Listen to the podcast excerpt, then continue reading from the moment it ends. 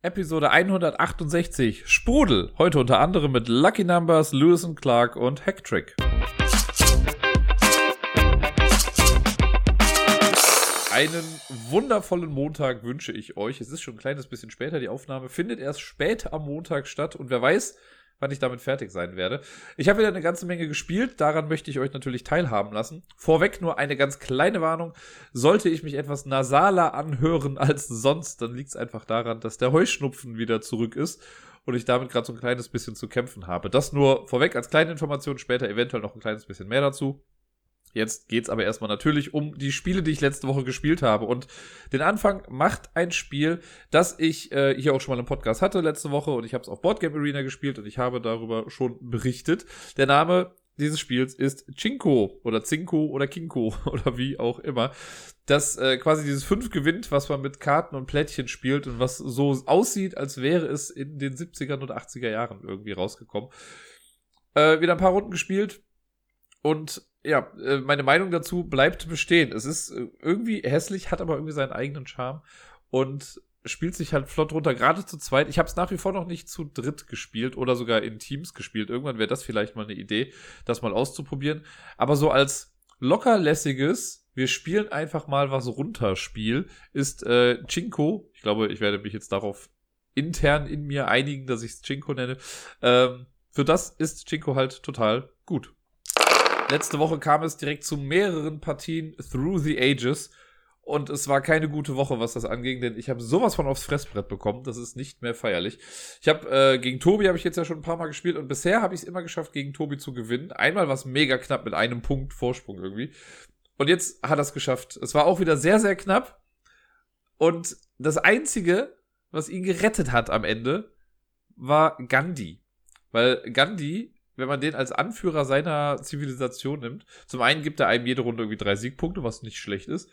Und man kann selber keine Aggressionskarten mehr spielen und sollte ein, äh, ein, eine andere Zivilisation Aggressionskarten gegen einen spielen wollen, dann kostet das doppelt so viele Militäraktionen.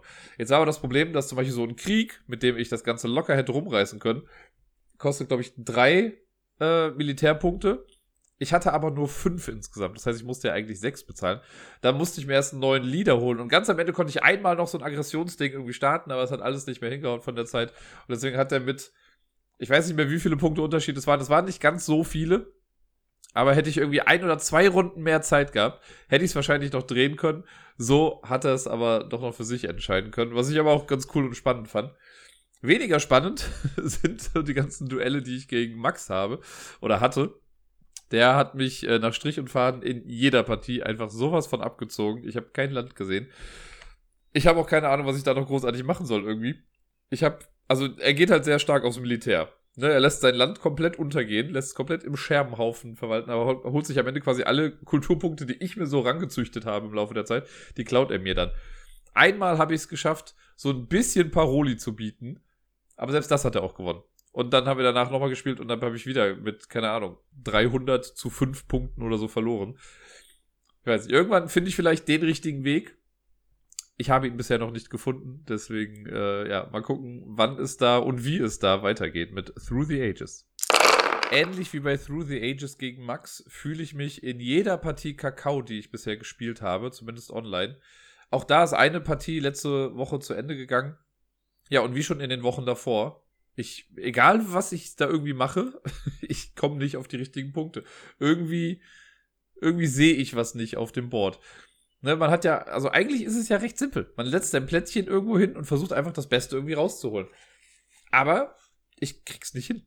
Ne, ich habe versucht jetzt einmal, also ganz am Anfang habe ich ja versucht, nur auf die Tempel zu gehen. Es hat nicht funktioniert.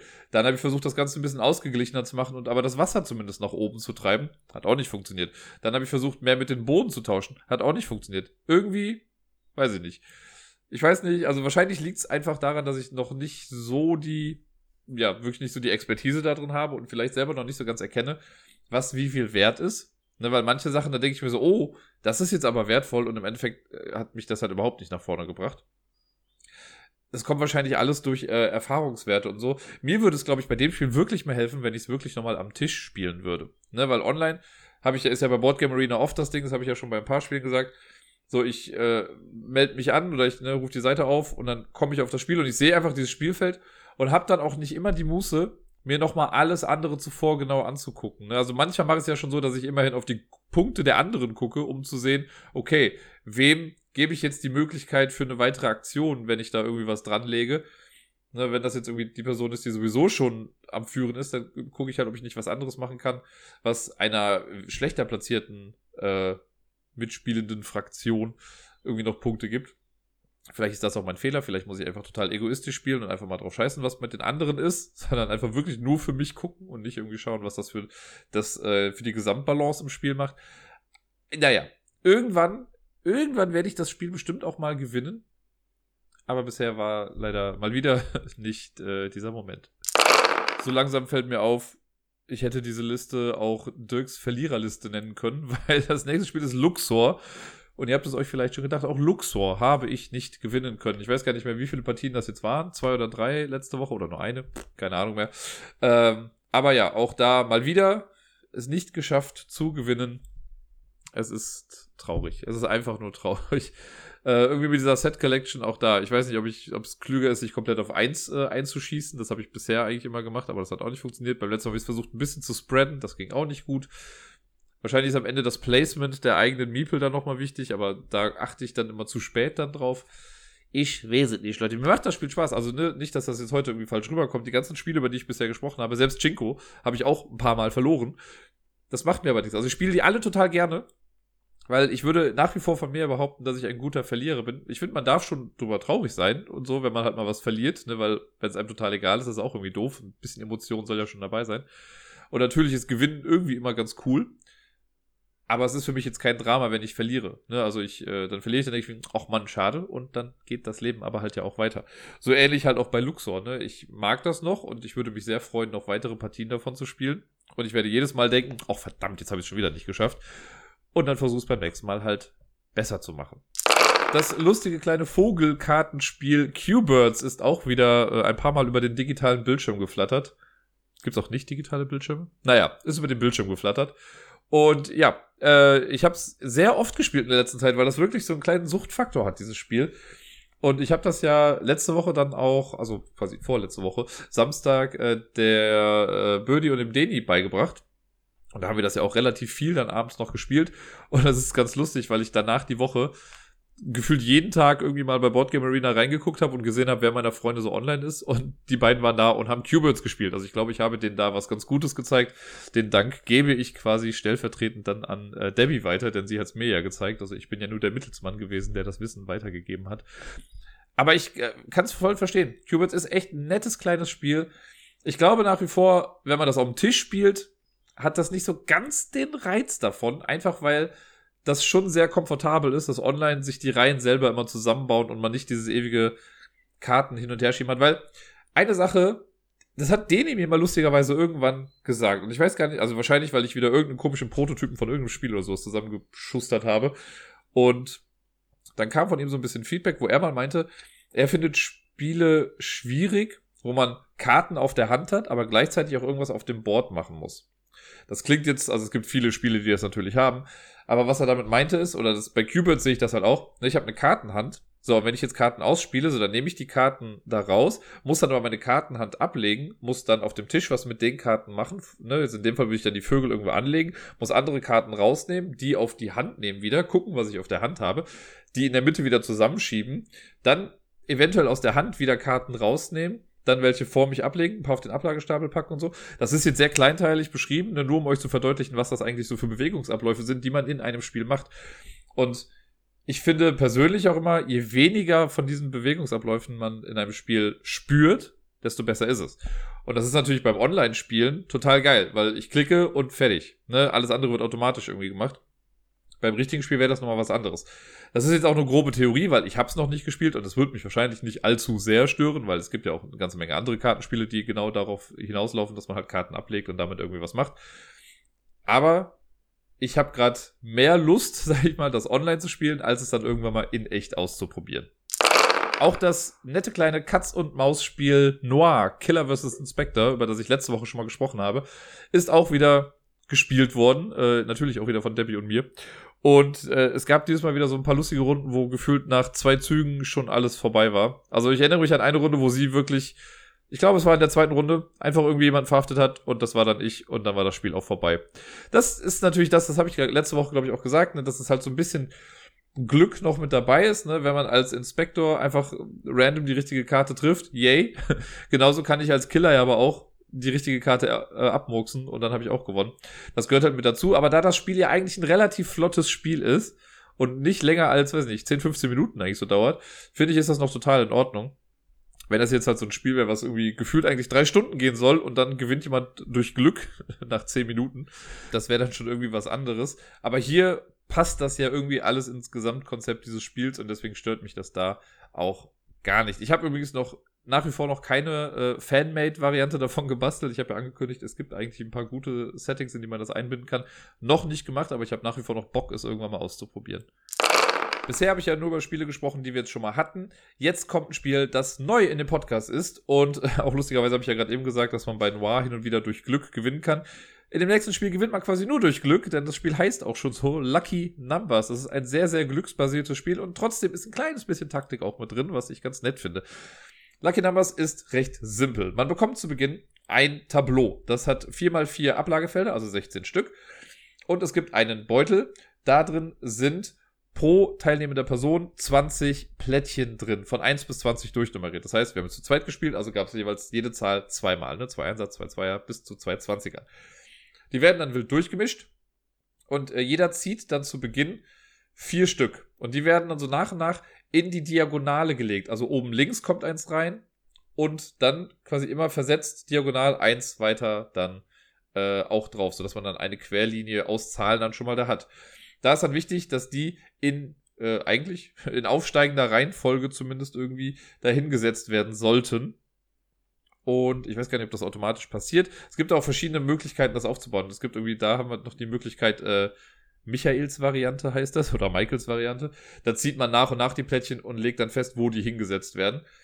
Ähm, das haben wir jetzt bisher noch nicht gemacht. Ist auch, glaube ich, jetzt gar nicht so krass wichtig. Aber verbessert mich, wenn ihr es besser wisst. Wahrscheinlich, irgendjemand wird es besser wissen. Wenn man den Aufbau gemacht hat, dann ist man einfach nach und nach immer in der Reihe. Die erste Person, die dran ist, zieht ein Plättchen aus dem Beutel und legt das quasi erstmal offen vor sich hin.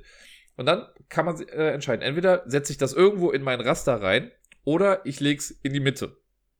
Und dann ist die nächste Person dran und die zieht, äh, kann entscheiden. Entweder zieht sie eins aus dem Beutel oder sie nimmt eins aus der Mitte. Also so, solange welche in der Mitte liegen, kann man halt auch eins aus der Mitte nehmen und sich das irgendwo hinpflanzen. Wenn aber nichts mehr in der Mitte liegt, dann muss man aus dem Beutel ziehen. Wenn ich was in mein Raster reinsetzen will, gibt es dazu relativ simple Regeln. Und zwar müssen die Zahlen theoretisch, sage ich mal, von oben links nach unten rechts immer aufsteigend werden. Wenn ich also ganz oben links eine 5 habe, dann kann ich in die gleiche Reihe oder in die gleiche Spalte nichts mehr packen, das kleiner als 5 ist. Ne? Dann in den anderen Zeilen wird das dann natürlich äh, immer angepasst. Und so ergeben sich manchmal halt so ein paar lustige Situationen, wenn, wenn ich halt zum Beispiel oben links, sage ich jetzt mal, eine 9 habe und ich habe äh, diagonal darunter eine 11, dann kann ich ja eigentlich nur noch eine 10 jeweils daneben packen. Weil Sonst geht das alles nicht mehr auf. Ich hoffe, ihr könnt mir da so ein bisschen folgen. Das ist, wenn man das einmal sieht, ist das mega klar zu beschreiben. Merke ich gerade, fehlt mir gerade die visuelle Muse. Aber naja, wir kriegen das schon hin. Und naja, man darf aber auch Sachen austauschen. Das heißt, angenommen, ich habe durch mein Startsetup super Murks, weil oben links eine 15 ist, was jetzt nicht so optimal ist, wie ihr euch vielleicht denken könnt. Und ich ziehe aus dem Beutel aber eine 3. Dann kann ich sagen, geil, dann nehme ich die 3, leg die dahin, wo die 15 ist und die 15 kommt in die Tischmitte. Das ist für mich dann zwar erstmal gut, kann aber natürlich auch für meine mitspielenden Personen total gut sein, weil die sich dann aus der Mitte die 15 nehmen können, weil die vielleicht genau da gefehlt hat. Und so ist man einfach nach und nach immer dran und die Person, die zuerst äh, alle 16 Felder belegt hat, gewinnt das Spiel. Total einfach, total simpel, macht aber irgendwie Spaß. Es hat so, ich habe erst überlegt, erinnert mich das irgendwie an Bingo? Aber das ist es auch nicht. Weil bei, also hier ist es ja noch nicht mal so, dass man versucht, was Bestimmtes in der Reihe zu haben, man versucht nur einfach alles voll zu haben. So ein bisschen Wettrennen ist das. Ein glückliches Wettrennen. Es gibt noch eine ganz coole Variante, so eine Turniervariante. Die finde ich ganz gut und auch besser, weil wenn man nur eine Runde spielt, dann kann es wirklich einfach sein, dass das Gegenüber oder man selber immer genau die richtigen Plättchen zieht und dann ist, dann hat man halt das Gefühl, man wird gespielt. Ne? Deswegen gibt's diese schöne Turniervariante und dann spielt man so viele Runden, wie Personen am Spiel teilnehmen. Wir haben das bisher jetzt immer zu zweit gespielt, deswegen haben wir zwei Durchgänge gemacht. Wenn man es schafft, in einem Durchgang als erstes alles vollständig zu haben, bekommt man zwei Punkte. Die Personen, die das nicht geschafft haben, kriegen für jedes Feld, das leer ist auf deren Tableau, einen Punkt abgezogen. Das heißt, nach der ersten Runde wird eine Person zwei Punkte haben und die andere vielleicht minus eins, wenn ein Feld leer war. Und dann spielt man nochmal eine Runde und guckt, was dann passiert. Das heißt, im besten Fall nach zwei Runden ist die beste Punktzahl, die man haben kann, vier Punkte, weil man für jeden Sieg immer zwei Punkte bekommt. Aber sehr wahrscheinlich ist es eher so, dass es dann vielleicht, weiß nicht, eins zu null oder so ausgeht. Das ist ein bisschen fairer, finde ich. Einfach weil man ein bisschen mehr spielt. Natürlich kann man auch zwei Runden hintereinander Pech haben, aber äh, man hat halt eher die Chance, nochmal irgendwie aufzuholen. Oder vielleicht sogar so schnell die, also wenn ich die erste Runde verloren habe, kann ich die zweite Runde vielleicht so schnell taktisch klug irgendwie gewinnen, um äh, dann den Gegnern mehr Minuspunkte reinzudrücken. Weil so ein bisschen Taktik, habe ich ja gesagt, ist ja dabei. Ich sehe ja, was die anderen vor sich bauen. Und wenn ich jetzt weiß, ah, bei dir passt nur noch eine 17 in das letzte Feld rein, ja, dann werde ich ja den Teufel tun und dir eine 17 dahin schmeißen. Ne, natürlich kann ich dann sagen, gut, dann nehme ich die 18. Auf einmal nimmst du die 18 und tauschst was anderes aus, um dann deine Lücke größer zu machen. Aber das kann man ja alles so ein bisschen im Blick haben. Und irgendwann muss man sich entscheiden, okay, versuche ich nur noch es dir zu verbauen oder versuche ich mir selbst zu helfen? Die Frage habe ich mich ein paar Mal gestellt, oder habe ich mir ein paar Mal gestellt, in der ganzen, äh, in den ganzen Runden, die ich da gespielt habe. Ich fand es wirklich schön. So als kleiner Absacker, ein kleines glückliches Spiel. Heute auf Twitter habe ich noch die Wortneuschöpfung Ablacker gemacht. Äh, in diese Kategorie würde ich das mal fassen, weil es ist wirklich kein Spiel, was du jetzt stundenlang spielst aber das mal am Ende eines Spieleabends oder zu Beginn oder mal zwischendurch, um einfach mal gerade eben so ein bisschen mental durchzuatmen, ist Lucky Numbers echt eine ganz schöne Sache. Und der große Bonus, es ist vorwiegend grün. Damit kann man doch nichts falsch machen. Ein weiteres nettes kleines Spiel, das ich letzte Woche kennenlernen durfte auf Boardgame Arena, ist Battle Sheep. Battle Sheep ist ein Spiel. Ich habe gerade überlegt, wie ich es am besten beschreiben kann, aber mir fällt gerade keine richtige Beschreibung dafür ein. Ein Territorialspiel, so könnte man das nennen. Ich würde es am ehesten vergleichen mit einer vielleicht etwas ähm, ja, elaborierteren Variante von Hey, that's my fish, also Hey, danke für den Fisch oder Pack Eis am Pol, wer das noch von früher kennt. Daran hat es mich sehr erinnert, als wir es gespielt haben. Es ist aber trotzdem natürlich ein kleines bisschen anders auch. Bei Battleship ist es so, ähm, jeder bekommt zu Beginn eine Herde von Schafen in einer Farbe. Ne, wenn du zu zweit spielst, hast du wahrscheinlich dann weiß und schwarz. Und man hat 16 dieser Schafe. Das sind so kleine runde Pappscheiben. Und man hat die als einen Stapel quasi erstmal vor sich. Zu Beginn macht man aber erstmal das Spielfeld. Das sind so kleine äh, Plättchen, die aus jeweils vier Hexfeldern bestehen und immer so zusammen sind. Also wenn ihr euch das von unten nach oben vorstellt, oben eins, darunter zwei, dann wieder eins. Ergibt das Sinn? Ich hoffe es doch sehr, weil mehr kriegt ihr nicht. Diese äh, Plättchen hat dann jeder und die werden zu Beginn dann zu einer Welt zusammengelegt. Das machen wir nochmal abwechselnd. Also die erste Person legt einfach eins hin, dann kommt eins dran und so weiter und so fort. Und irgendwann hat man halt die kleine Weide, auf der man dann spielt. Eventuell sind dann da Löcher drin oder das Ganze ist wie so ein Schlauch angeordnet. Das liegt ja in der Hand der Spieler und Spielerinnen. Dann sucht sich äh, jeder ein, ein Startfeld aus für seine Herde und das auch dann in Spielerreihenfolge. Das platziert man dann irgendwo hin. Und dann geht das Spiel schon los. Man möchte am Ende des Spiels eigentlich auch einfach nur die Person sein, die die meisten Felder dieser Weide mit Schafen der eigenen Farbe belegt hat. Ne? Also wenn, wenn wir das Spiel durch ist und mehr, ich, wenn ich jetzt die schwarzen Schafe habe, was sehr wahrscheinlich ist, dann äh, gucke ich, habe ich mehr schwarze Felder sozusagen, als es weiße Felder gibt und tada, dann habe ich gewonnen, wenn es so ist. Wie man das macht? Sehr simpel. Wenn ich am Zug bin, gucke ich mir meine Herde an. Am Anfang ist das ja ein Stapel und dann darf ich die teilen. Ich kann die teilen, wie ich möchte. Auf dem Feld, auf dem die Herde gestartet ist, muss auf jeden Fall mindestens ein Schaf zurückbleiben. Den Rest kann ich von diesem Feld ausgehend in irgendeine der sechs Richtungen, das sind ja Hexfelder, bis zum nächsten Hindernis quasi ziehen. Ähm, und da enden sie dann. Das heißt, wenn ich jetzt, wenn keine anderen Schafe im Weg stehen, gucke ich einfach, okay, ich möchte jetzt nach links gehen oder nach links oben. Dann nehme ich die Hälfte vielleicht, also acht Stück, und ziehe die nach links oben bis zum Rand und setze die da dann ab. So, dann ist die nächste Person dran, macht das gleiche mit ihren Schafen. Und äh, wenn ich wieder dran bin, kann ich mir aussuchen. Mache ich mit der neuen Herde, die jetzt am Rand steht, was, wo nur noch acht Schafe sind und teile die auf? Oder bleibe ich bei der ursprünglichen Herde, also wo der Startpunkt war, wo ja auch noch acht Schafe sind und teile das nochmal irgendwie auf? Und das macht man so nach und nach, immer wieder, bis man dran ist. Die Herden werden dann natürlich immer irgendwie kleiner und man versucht sich dann immer so ein bisschen den Weg abzuschneiden Weil es ist natürlich total toll, wenn man es schafft, irgendeine gegnerische Schafsherde so einzukesseln, dass die vielleicht nur noch drei Felder für sich haben, da aber eigentlich noch acht Schafe in der Herde sind, sodass halt einfach fünf Schafe verloren sind, die sich nicht mehr extra nochmal platzieren können. Das ist so der Master-Move in der ganzen Sache, das möchte man natürlich hinbekommen. Und so hat das schon eine große taktische äh, ja, Varianz, weil man wirklich immer gucken muss, okay, was macht der Gegner? Wir hatten die ersten zwei Runden, würde ich mal sagen, liefen recht glücklich für mich, weil wir da echt schnell in so einer Art Schlauchsituation waren und ich einfach gut was abdecken konnte und ich konnte mich dann komplett frei entfalten, während äh, der restliche Bereich, in dem sich die andere Herde dann rumgetummelt hat, äh, die musste sich so ein bisschen quetschen. Später wurde das äh, mehr ausgeglichen und unfassbarerweise und unfairerweise haben wir dann auch direkt festgestellt, was denn passiert, wenn es zu einem Unentschieden kommt, weil das kann natürlich auch sein. Wir hatten nämlich dann eine Partie, in der wir beide es geschafft haben, einfach alle Schafe einzeln auf ein Feld zu setzen. Das heißt, wir alle hatten, also wir hatten beide 16 Schafe so da rumstehen. Was passiert denn dann? Ich dachte naiverweise, naja, dann haben wir halt beide gewonnen. Aber nein, es gewinnt dann die Person, die die größte zusammenhängende Schafsherde gemacht hat. Also die, ne, wo Schafe aus der eigenen Farbe miteinander verbunden sind. Wenn man das dann auch noch gut gemacht hat, dann hat man sehr gute Chancen quasi zu gewinnen. Wenn man das weiß, ist das wichtig. Wir wussten es halt nicht, deswegen habe ich auch absolut nicht drauf geachtet und ist auch total okay. Aber das war dann so ein, okay, unentschieden. Okay, ich habe verloren. Schade. Hm. Äh, ja, bisher nur zu zweit gespielt. Da kann man das Ganze noch recht gut planen, wie ich finde. Wie so oft bei so Spielen. Sobald mehr Spieler und Spielerinnen dazukommen, wird es natürlich ein bisschen schwieriger, das Ganze zu planen, weil dann der Chaos-Faktor dazwischen ein kleines bisschen größer ist. Und ich glaube, man muss dann natürlich auch viel mehr bedenken. Oder man lässt das Ganze und spielt dann eher so auf, selber auf Chaos und guckt äh, sehr opportunistisch, was ich machen kann, wenn ich gerade dran bin. Als Zweispielerspiel fand ich es richtig gut. Vielleicht irgendwann mal ausprobieren mit drei Spielern, mal sehen, wie das dann so ist.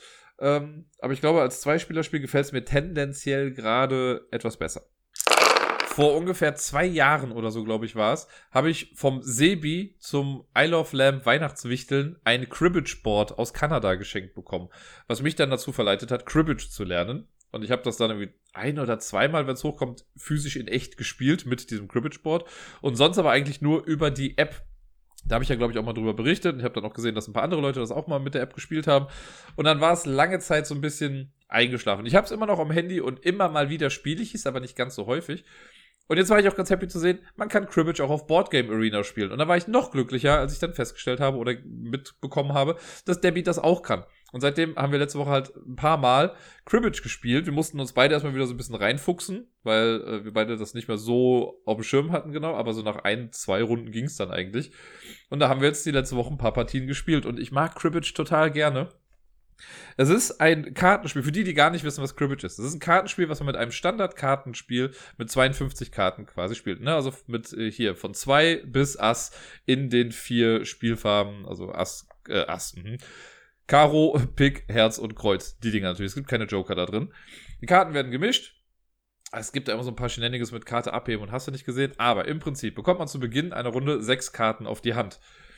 Eine Person ist die äh, die Person mit der Krippe. Die hat bestimmt irgendeinen fancy Namen, aber es fällt mir gerade nicht ein. Und äh, wenn ich jetzt die Person mit der Krippe bin, dann gucke ich meine sechs Karten an, muss zwei Karten aus dieser Kartenhand auswählen, die ich in meine Krippe schiebe. Und äh, jetzt Debbie in dem Fall muss auch zwei Karten ihrer Hand auswählen, die sie mir in die Krippe gibt, quasi. Wenn das geschehen ist, haben wir beide noch vier Karten auf der Hand und in meiner Krippe sind auch nochmal vier Karten. Dann geht das Spiel eigentlich los. Es wird eine Karte vom Deck noch äh, aufgedeckt und sollte das ein Bube sein, was mir eventuell schon zwei, dreimal passiert ist, dann kriegt man sogenannte Fersen und die Person, äh, die gerade die Krippe quasi hat, bekommt einfach mal so zwei Punkte, was ganz nett ist. Dann geht das äh, Spiel los mit den Karten. Die erste Person fängt dann an und spielt eine Karte aus.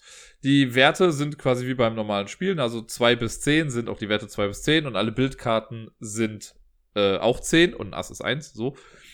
Und ja, man spielt die Karten nacheinander aus, bis zum Wert von 31 insgesamt. Da hört es dann erstmal auf. Das heißt, wenn ich eine 10 spiele und dann kommt eine Dame und ein König, dann ist es bei 30. Dann könnte nur noch ein Ass gespielt werden, um äh, da reinzupassen. Ansonsten bekommt dann immer die Person, die die letzte Karte in dieser Sequenz gespielt hat, bekommt einen Punkt. Wenn man es schafft, genau auf 31 zu kommen mit der Karte, die man spielt, bekommt man dafür zwei Punkte. Man bekommt auch zwei Punkte, wenn man es schafft, genau auf 15 zu kommen. Also wenn jetzt, äh, wenn ich eine 10 spiele und du spielst dann eine 5, ja, das ist 15, dann kriegst du zwei Punkte dafür. Wenn man es schafft, eine Straße zu machen, also wenn ich eine 3 spiele, du eine 4 und ich dann wieder eine 5, 3 für 5 ist eine Straße. Die muss noch nicht mehr in der richtigen Reihenfolge sein. Das heißt, es kann auch sein, dass man 5, 3, 4 spielt, ist auch eine Straße. Yay, voll gut. Und äh, genau, ansonsten für einen, ein Paar gibt es zwei Punkte, für einen Drilling gibt es sechs Punkte. Sollte man es schaffen, einen Vierling zu spielen, kriegt man dafür zwölf Punkte. Und ich glaube, das war's jetzt sogar mit all den Sachen, die man in dieser Sequenz machen kann. Ansonsten, ne, wenn eine Sequenz durch ist bis 31, dann wird man noch Karten auf der Hand haben. Und man wertet dann quasi diese, diese kurze Sequenz, legt die Karten dann so ein bisschen auf Seite, muss dann aber aufpassen, dass man die nicht zusammenmischt, sondern es ist wichtig, nachher noch zu sehen, wer welche Karten gespielt hat. Und dann macht man das so lange weiter, bis alle Karten gespielt wurden in dieser Runde. Und dann werden die Hände nochmal separat gewertet. Dann gucke ich, was habe ich alles auf der Hand gehabt und mache da wieder quasi die gleiche Wertung. Wenn ich was auf 15 bringen kann, kriege ich dafür nochmal zwei Punkte. Wenn ich eine Straße habe, kriege ich dafür dementsprechend die Punkte. Wenn ich ein Paar habe oder ein Drilling oder ein Vierling, kriege ich dafür Punkte. Ähm, und ein Flush kann man auch noch haben, also wenn alle die gleiche Spielkartenfarbe haben. Und da zählt dann aber halt auch die Karte mit, die am Anfang vom Deck noch aufgedeckt wurde. Wenn ich also auf der Hand, ich sag mal, drei, vier 6, 7 habe oder so und in der, auf dem Deck wird eine 5 aufgedeckt, dann habe ich 3, 4, 5, 6, 7 und kann dadurch halt mehrere Kombinationen machen. Man darf Karten auch für mehrere Sachen benutzen. Wenn ich jetzt zum Beispiel zwei Buben und zwei Fünfer auf der Hand habe, dann sind das zum einen zwei Paare, aber ich kann auch den Buben jeweils mit einer der Fünfer quasi kreuzen für eine 15 und den anderen Buben genauso. Also kann man schon sehr viele Punkte irgendwie rausholen. Der Vorteil online ist, das wird alles automatisch natürlich gemacht. In der App ist es noch so, dass man wenigstens noch quasi selber klicken muss, was man an Punkten machen kann und die App sagt einem dann, okay, du hast jetzt alle Punkte angeklickt, die du machen konntest. Das hilft einem so ein bisschen dabei, das zu trainieren. Und ja, das macht erst die Person, die nicht die Krippe hat, dann kommt die Person, die die Krippe hat mit seiner Hand und dann weiß man ja selber noch gar nicht genau, was, man weiß ja nur die Hälfte von den Karten, die in der Krippe sind quasi, weil ich habe ja zwei Karten reingespielt. Dann deckt man die Karten auch noch auf und macht damit auch nochmal eine Wertung. Das heißt, die Person mit der Krippe hat eigentlich den Vorteil, weil sie eine doppelte Kartenhand wertet. Dafür ist die andere Person aber zuerst dran. Und das ist in dem Spiel essentiell wichtig, denn man spielt, bis man bei 121 Punkten ist. Was erstmal sehr weit weg klingt, weil ne, ich habe ja gesagt, manchmal kriegt man doch nur einen Punkt irgendwie für eine bestimmte Sache oder für zwei. Da klingt es 120 erstmal weit weg, aber es kann auch mal sein, dass man halt 14 oder sogar 20 Punkte irgendwie mit einer Kartenhand macht. Und dann geht es auf einmal ganz schnell. Das Ganze ist ein Rennspiel. Das heißt, man spielt die Runden immer abwechselnd. Also wenn ich eine Krippe hatte, danach hast du dann die Krippe und so weiter und so fort. Die Person, die als erstes in Wertungsreihenfolge, sage ich mal, auf 121 Punkte oder drüber kommt, gewinnt das Spiel no matter what. Wenn ich 120 Punkte habe und äh, irgendwie eine Kartenhand, die mir nochmal 20 Punkte gibt, ist das trotzdem total egal, wenn du den nächsten oder so die Punkte dann fallen, dass du von, weiß ich nicht, 115 Punkten vielleicht sechs Punkte gerade machst und genau auf 121 kommst, das ist driss egal, was ich noch auf der Hand habe, du hast dann gewonnen. Wer zuerst auf 121 ist, gewinnt dieses Rennen. Und das kann natürlich auch frustrierend sein, aber man sieht es ja meistens schon irgendwie so ein bisschen kommen. Und ich mag das total. Ich weiß gar nicht genau, was es ist, aber es gab in den letzten, pf, lass mich nicht lügen, 10, 15 Jahren kein Kartenspiel mehr, was nur mit so Standardkarten gespielt wird, das mich so sehr interessiert hat und so sehr gepackt hat, irgendwie wie Cribbage. Ne, ich bin sowas von late to the party, weil dieses Spiel gibt's ja schon seit Äonen von Jahren. Und ich selber kenn's ja erst seit zwei, drei Jahren. Aber das macht nichts. Mir macht's halt einfach Spaß. Und ich spiele das super gerne auf Board Game Arena, das ist auch ganz nett. Ich würde empfehlen, es live zu spielen, weil es ist ein sehr flottes Spiel eigentlich. Ne? Wenn man einmal dabei ist, kann man das in zehn Minuten oder so spielen, dann ist auch gut, wenn man jetzt geübt ist da drin. Äh, es ist auch nur für zwei Spieler, wobei ich glaube, man kann sogar man könnte, glaube ich, irgendeine so Team-Variante oder sowas spielen. Ich meine, ich habe da irgendwo mal was gelesen. Aber so diese, ja, dieses einfache Kartenspiel ein bisschen zusammenrechnen, das ist schon echt ganz geil. Ich hoffe, dass ich es irgendwann auch nochmal in echt spielen kann, einfach weil ich halt dieses Board, was ich ja von Sebi habe, was ich in Ehren halte, ich glaube, das weiß er gar nicht, was für ein tolles Geschenk er mir damit gemacht hat. Aber es äh, hat hier quasi einen recht prominenten Platz in der Wohnung. Es ist für alle mal sichtbar, die da irgendwie reinkommen. Es ist in Elchform. Ich finde es klasse. Cribbage, Leute, spielt Cribbage. Ich glaube, jetzt kann ich mich gerade wieder ein bisschen kürzer fassen. Ich habe letzte Woche gegen Tobi wieder Mr. Jack gespielt. Ich habe auch schon wieder vergessen, ob ich gewonnen oder verloren habe. Ich meine, ich habe gewonnen. Bin mir aber nicht mehr ganz sicher. Aber ja, mit Mr. Jack macht man bei mir nichts falsch. Äh, von daher, es hat Spaß gemacht und äh, ich freue mich auf die nächsten Partien. Letzte Woche habe ich auch wieder einige Partien 5x15 gespielt. Das äh, kleine Solospiel von Friedemann Friese, von dem ich letzte Woche schon mal berichtet hatte, dass man ja sehr schön auch online spielen kann mit dieser äh, Webpage, die quasi erstellt wurde. Also die steht nicht im Internet, man kann sich das runterladen, aber ich habe das zum Beispiel auf dem Handy und dann kann ich das da super gut spielen. Man kann es auch auf dem Rechner spielen, wie man möchte. Im Discord habe ich es einmal gepostet. Ähm, und es hat ja so drei verschiedene Stufen, das habe ich beim letzten Mal ja auch erwähnt. Je nachdem, es gibt diese extra Aktion des Verschiebens. In der einfachen Variante braucht man nur drei Karten nebeneinander, also 13, 14, 15, um die zu verschieben. Bei der zweiten, im zweiten Level braucht man dann vier Karten, im dritten Level fünf. Und ich spiele mittlerweile nur noch auf diesem dritten Level, weil ich habe eins und zwei halt schon geschafft. Und deswegen denke ich mir, komm, dann versuche ich es jetzt immer mit dem höheren Level. Und ah, das ist eine Berg- und Talfahrt. Also es gibt Partien, die laufen wie am Schnürchen. Da klickst du rum, klicke die Klick und zack, hast du irgendwie dann fünf Reihen mit den Karten von 1 bis 15 da. Dann gibt's Kartenauslagen. Äh, Auslagen. da klicke ich mich rum und habe gefühlt nach zwei Minuten schon das Gefühl, okay, das wird nie was. So, und jeder Versuch, da irgendwas zu retten, macht's eigentlich nur noch schlimmer. Und es gibt so die dazwischen, wo ich ganz lange voll die Hoffnung habe, okay, das sieht total gut aus.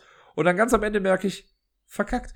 Mein traurigstes Beispiel dafür war letzte Woche eine Runde, wo ich es geschafft habe, wirklich, dass alle Kartenreihen die gleichen Farben, also die richtigen Farben hatten. In vier der Reihen waren die auch in der richtigen Reihenfolge, aber natürlich ausgerechnet in der grünen Reihe. Sie ist mir quasi fremd gegangen, sie hat mich betrogen, diese Reihe. Waren die Zahlen halt in so einer falschen Reihenfolge, dass ich sie nicht mehr in die richtige Reihenfolge drehen konnte. Was total traurig war. Weil irgendwie am Anfang, also ich konnte nichts verschieben, ich konnte nichts mehr wegpacken. Und das war dann irgendwie, nach der 15 kam dann direkt die was ich, zwei oder was auch immer das war. Und es hat vorne und hinten nicht mehr gepasst, dass ich das rückgängig machen konnte. Das war äh, so ein kleines bisschen traurig, aber trotzdem macht es Spaß. Ich finde halt so als Casual Game echt ganz geil. Gerade auf dem Handy funktioniert das halt total gut, ne? wenn ich irgendwie unterwegs bin oder wenn ich mit Miepel unterwegs bin auch und sie schläft dann in diesem Tragegurt, dann setze ich mich halt öfter mal auch im Friedhof auf eine Bank oder so, ne? Und natürlich kann ich mir jetzt auch stundenlang Vögel und den Himmel angucken, aber auch irgendwann hat man sich daran satt gesehen. Und dann spiele ich halt oft einfach nebenbei dann schnell so eine Runde 5x15. Äh, und damit geht die Zeit dann auch echt ganz gut rum.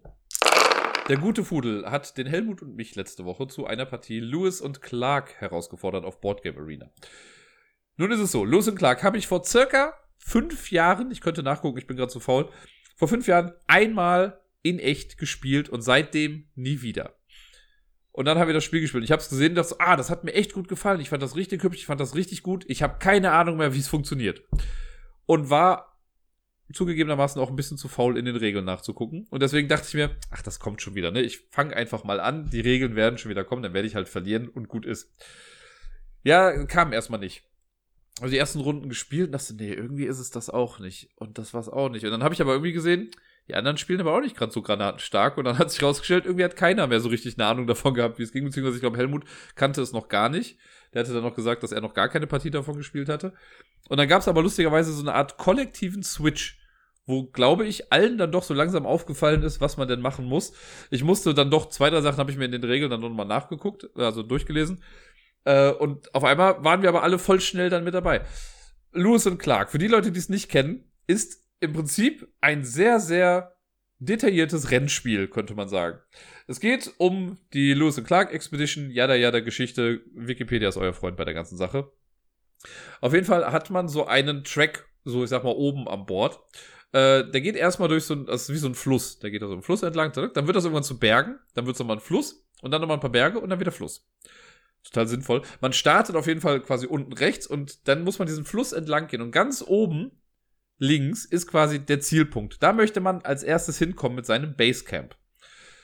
So, man hat da so einen kleinen Kundschafter quasi und den bewegt man dann immer felderweise nach vorne mit bestimmten Aktionen. Äh, das Problem an der Geschichte ist aber, dass wir, wir haben alle zu Beginn die, äh, eine exakte Kartenhand quasi. Da heißen die Charaktere anders, aber die Effekte auf den Karten sind quasi die gleichen. Ich glaube, man hat irgendwie sechs Karten am Anfang auf der Hand.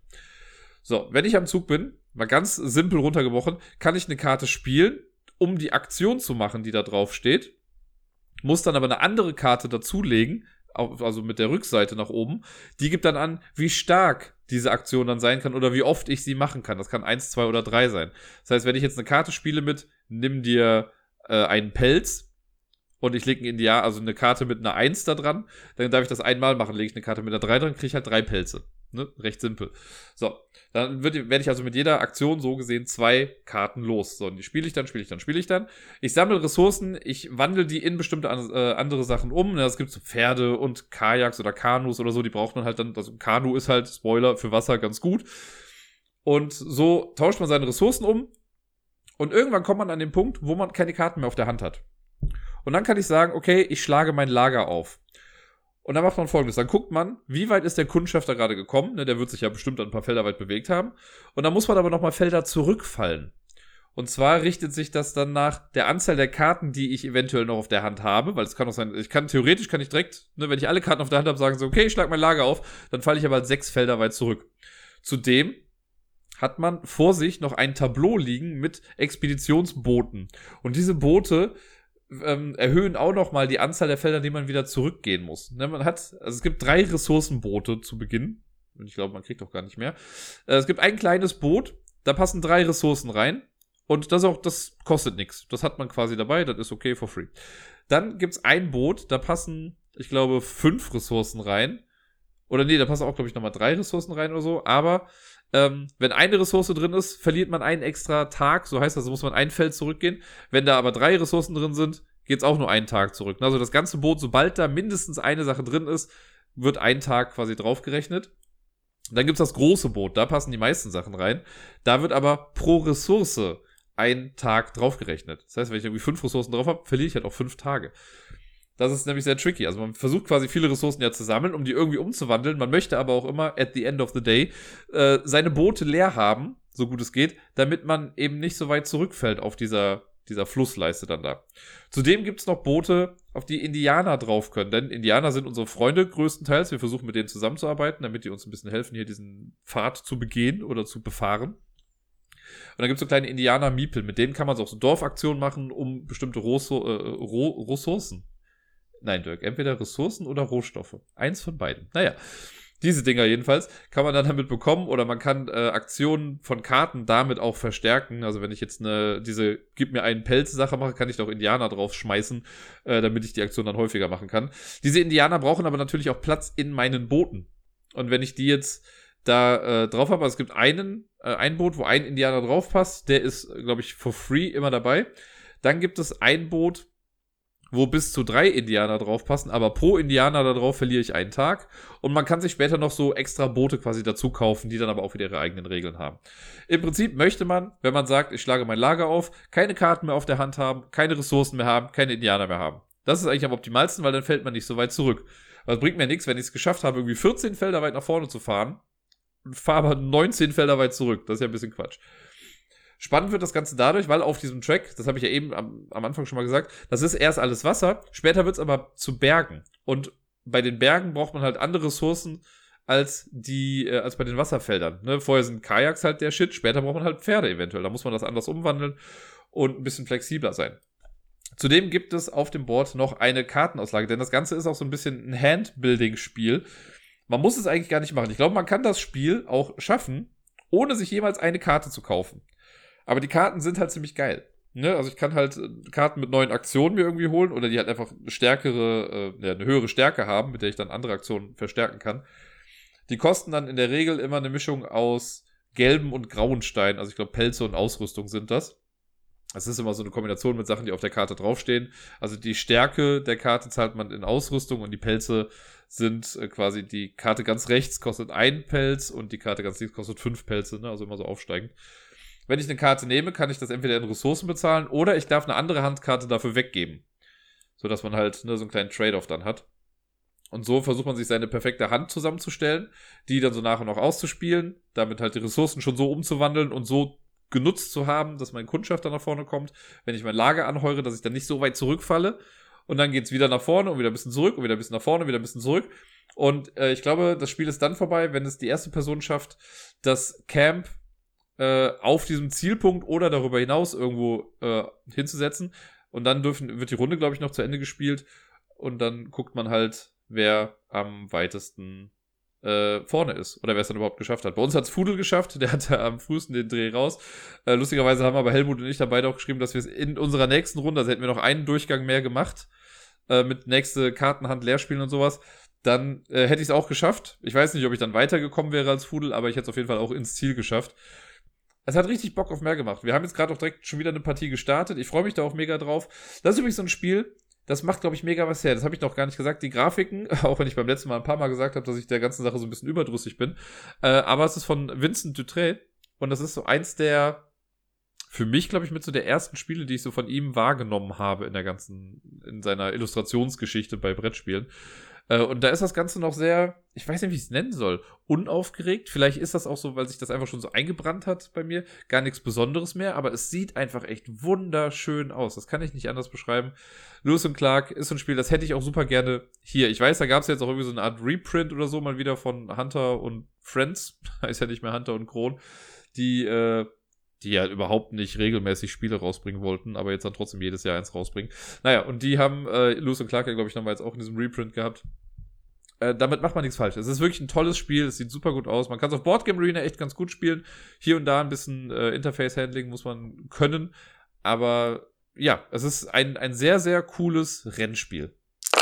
Der liebe Deni hat mich letzte Woche herausgefordert zu einer Runde Seven Wonders Duel. Auch da war ich überrascht. Ich, also manchmal habe ich das Gefühl, ich habe mir schon so oft die Liste der Spiele angeguckt, die man auf Boardgame Arena spielen kann und trotzdem vergesse ich dann immer wieder die Hälfte. Und da war ich ganz überrascht, als er dann gesagt hat, ey, Seven Wonders Duel. Und ich so, oh krass, das gibt's hier. Und die Umsetzung hat richtig Spaß gemacht. Das hat voll gut funktioniert. Auch da musste man sich ein bisschen zurechtfinden mit den Klicks, wie man was jetzt genau macht. Aber wenn man das einmal raus hat, hat das mega gut funktioniert. Und Seven Wonders Duel ich weiß nicht, ob ich das schon mal gesagt habe. Und es ist etwas, das ich nicht so einfach sage. Aber da würde ich wirklich sagen, das ist eins der besten Zwei-Personen-Spiele aller Zeiten. Und ich meine ja sogar, in meiner Top 100-Liste war Seven Wonders Duel sogar das am höchsten platzierte Zwei-Personen-Spiel. Ähm, aus guten Gründen. Das ist einfach echt cool. Es gibt verschiedene Wege zum Sieg, dieses Kartendrafting. Ich gehe jetzt nicht mehr ganz auf das ganze Spiel ein, weil das habe ich schon ein paar Mal hier im Podcast jetzt gehabt. Ähm, ne, aber dieses Kartendrafting, dass jedes Zeitalter sich quasi ein bisschen anders zusammenstellt aus dieser Kartenpyramide die Wunder mit dem Doppelzug und sowas. Da sind so viele Kleinigkeiten drin, wie man halt echt den Gegner nerven kann, weil eigentlich sammelt man ja nur für sich so Karten in seiner Auslage. Aber mit den Militärkarten rückt man dem Gegner ein bisschen auf die Pelle. Oder ne, wenn ich die Wissenschaftskarten sammle, dann kann ich auch ein bisschen Druck ausüben. Ja, dann gibt's dieses schöne Hate-Draften, wenn ich sehe, okay, du kannst diese Karte umsonst haben, dann nehme ich sie und schmeiß sie aber weg und nehme nur Geld dafür. Dann hat keiner was von uns davon, außer ich habe vielleicht ein bisschen Geld. Ah, super toll. Äh, ich glaube, man kann nicht mit den Erweiterungen spielen. Also ich kenne auch nur die Pantheon-Erweiterung. Die danach habe ich noch gar nicht gespielt.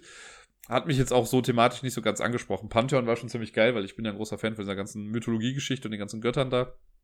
Äh, deswegen war das ziemlich cool. Das würde ich gerne noch äh, online umgesetzt sehen.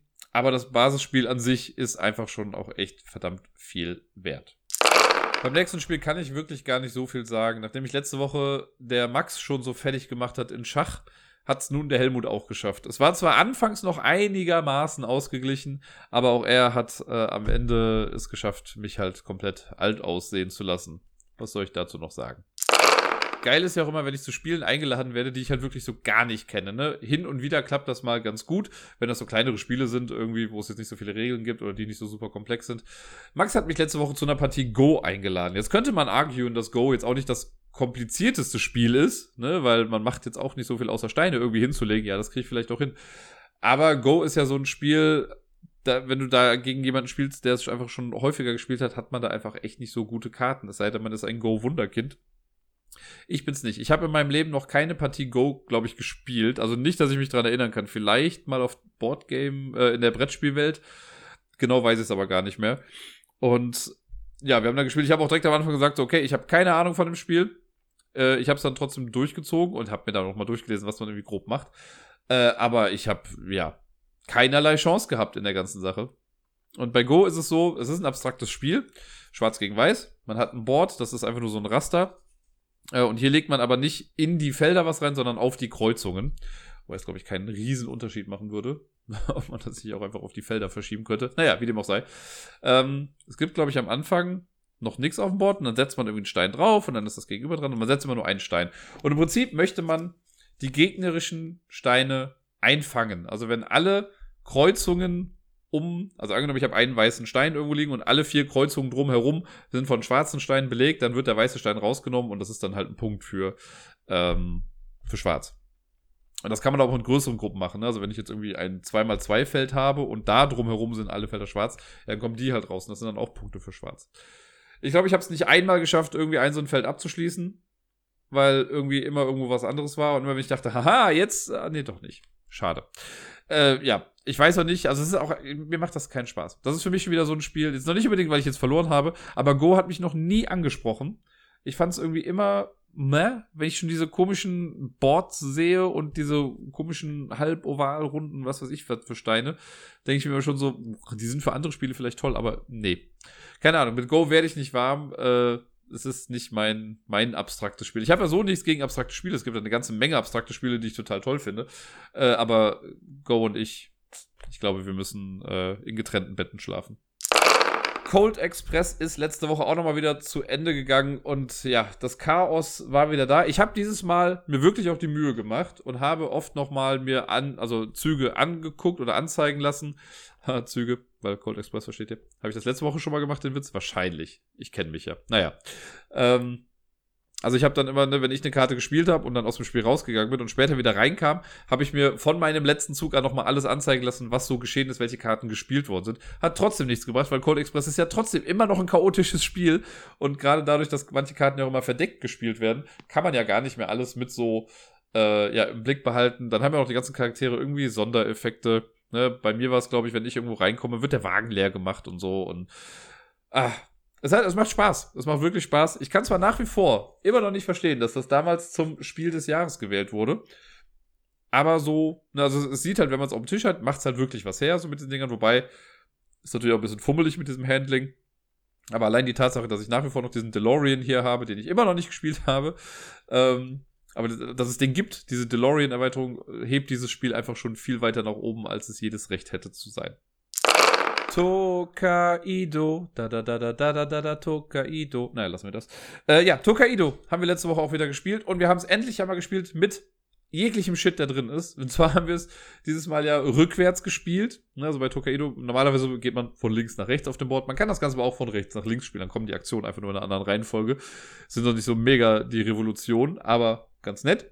Äh, und wir haben es mit der Crossroads Expansion gespielt. Und das ist halt das, was ich ja schon mal gesagt habe, dass man auf jedem Feld, auf dem man landet, hat man andere Aktionen, die man machen kann. Ne? Also zum Beispiel, wenn man ein Panorama malt, was ja sonst immer nur so war, okay, nimm dir das nächst, nächste Bild in der Sequenz, kannst du hier auch sagen, gut, ich möchte kein Panorama malen, ich möchte einen Kirschbaum malen. Und dann kriegt man nur zwei Siegpunkte dafür, äh, aber auch eine Münze. Und am Ende kriegt, glaube ich, die Person, die die meisten Kirschbäume gemalt hat, dann auch nochmal irgendwie einen extra Award.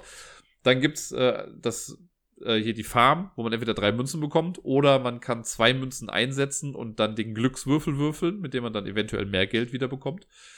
Und äh, ja, bei jeder Aktion, bei jedem Feld hast du halt bestimmte Aktionen, die du noch zusätzlich oder äh, stattdessen machen kannst. Also das ist so eine Entweder-Oder-Geschichte. Und deswegen hat man noch viel mehr Möglichkeiten. Und die sind aber trotzdem alle irgendwie gebalanced. Ne? Also theoretisch, wenn ich jetzt sage, ich gehe immer auf die Panoramafelder und male auch immer die Panoramen, Panoramen, Panoramii, äh, und du gehst auf das Feld und machst immer die Kirschbäume, wird das im Endeffekt vielleicht einigermaßen gleich ausgehen, weil du kriegst vielleicht so gesehen weniger Punkte dadurch, weil diese Kirschbäume halt nur zwei Punkte bringen und manche, ne, also die Bilder geben erst einen, dann zwei, dann drei, dann vier, dann fünf Punkte. Dafür kriegst du aber auch immer wieder Geld damit. Ne? Und das Geld müsste ich mir dann erst auf der Farm wiederholen. Und das Feld könntest du quasi überspringen und könntest schon direkt weiter. Also, ne? Irgendwie gleicht sich das alles aus. Finde ich sehr cool. Also, es ist keine Zuerst dachte ich, als ich das das erste Mal gehört habe mit dieser Erweiterung, von wegen, ja, okay, die haben jetzt einfach jedem Feld noch eine Bedeutung gegeben, dachte ich erst, finde ich so ein bisschen unkreativ, ne, weil die einfach, die haben ja nichts quasi geändert, sondern einfach nur noch mehr Karten mit reingepackt und jetzt musst du dich halt entscheiden, was du halt machst. Vorher war es ja noch ein bisschen simpler.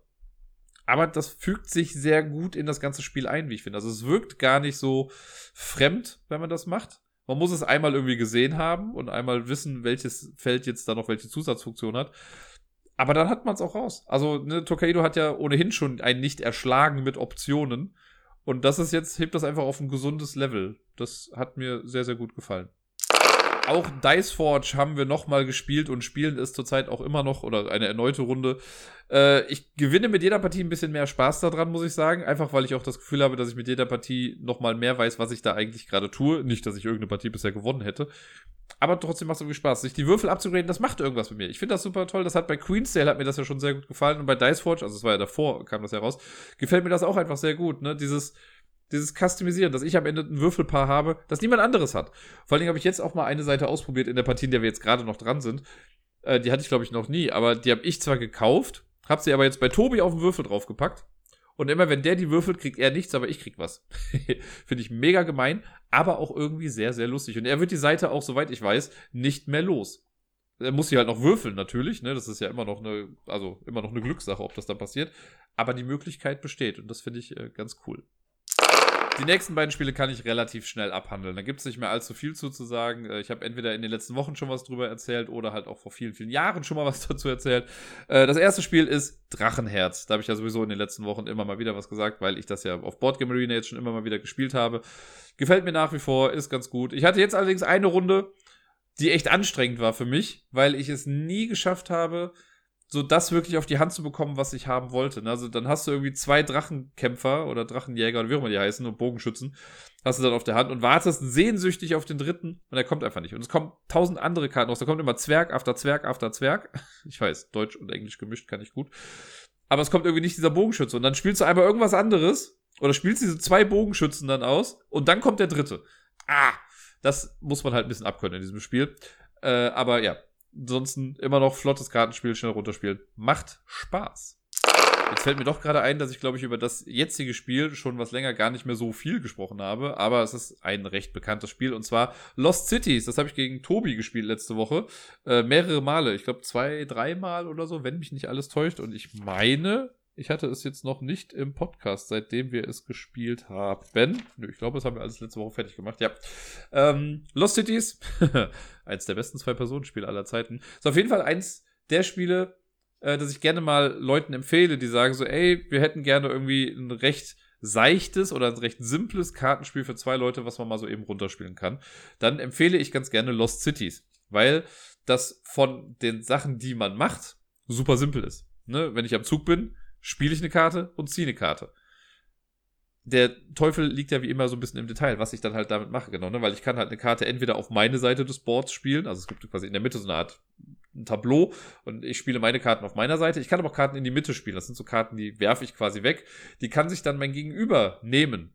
Ne, das ist wie so eine Art so eine Zwischenablage dann vielleicht. Also es gibt fünf Ablagestapel. Und dann ziehe ich eine Karte. Und wenn ich eine Karte ziehe, kann ich halt entweder vom Stapel eine ziehen oder ich nehme halt eine Karte, die in der Mitte liegt. Ich darf nicht die Karte, die ich hingelegt habe, auch wieder aufheben. Ähm, aber ansonsten ist man halt relativ frei drin. Was man dann macht, es gibt fünf Expeditionen, also fünf verschiedene Farben. Und man möchte im Prinzip, reiner Knizia at its best, die Karten äh, oder die Zahlen von zwei bis zehn in einer Farbe aufsteigend hinbauen. Das heißt, wenn ich jetzt eine 2 lege und dann eine 5, darf ich danach nicht nochmal eine 4 oder eine 3 dazwischen legen. Es geht dann ab der 5 weiter. 10 ist die jüngste Karte. Und das Ding ist, ähm, man möchte bei Lost Cities am Ende natürlich die meisten Punkte haben. Und wenn ich am Anfang nichts mache, ich könnte theoretisch, ganz, ganz theoretisch, kann man das Spiel gewinnen, indem man nichts spielt. Also indem ich alle meine Karten immer in die Mitte spiele und alles so loswerde. Mein Gegenüber kann voll in die Vollen hauen äh, und kann da Karten spielen wie sonst was und könnte im Endeffekt verlieren durch Minuspunkte.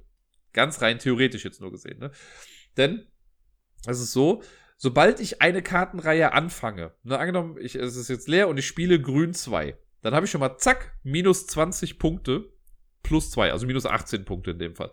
Denn sobald ich eine Expedition anfange, so heißt das hier, habe ich 20 Minuspunkte. Das kostet quasi 20 Euro oder so.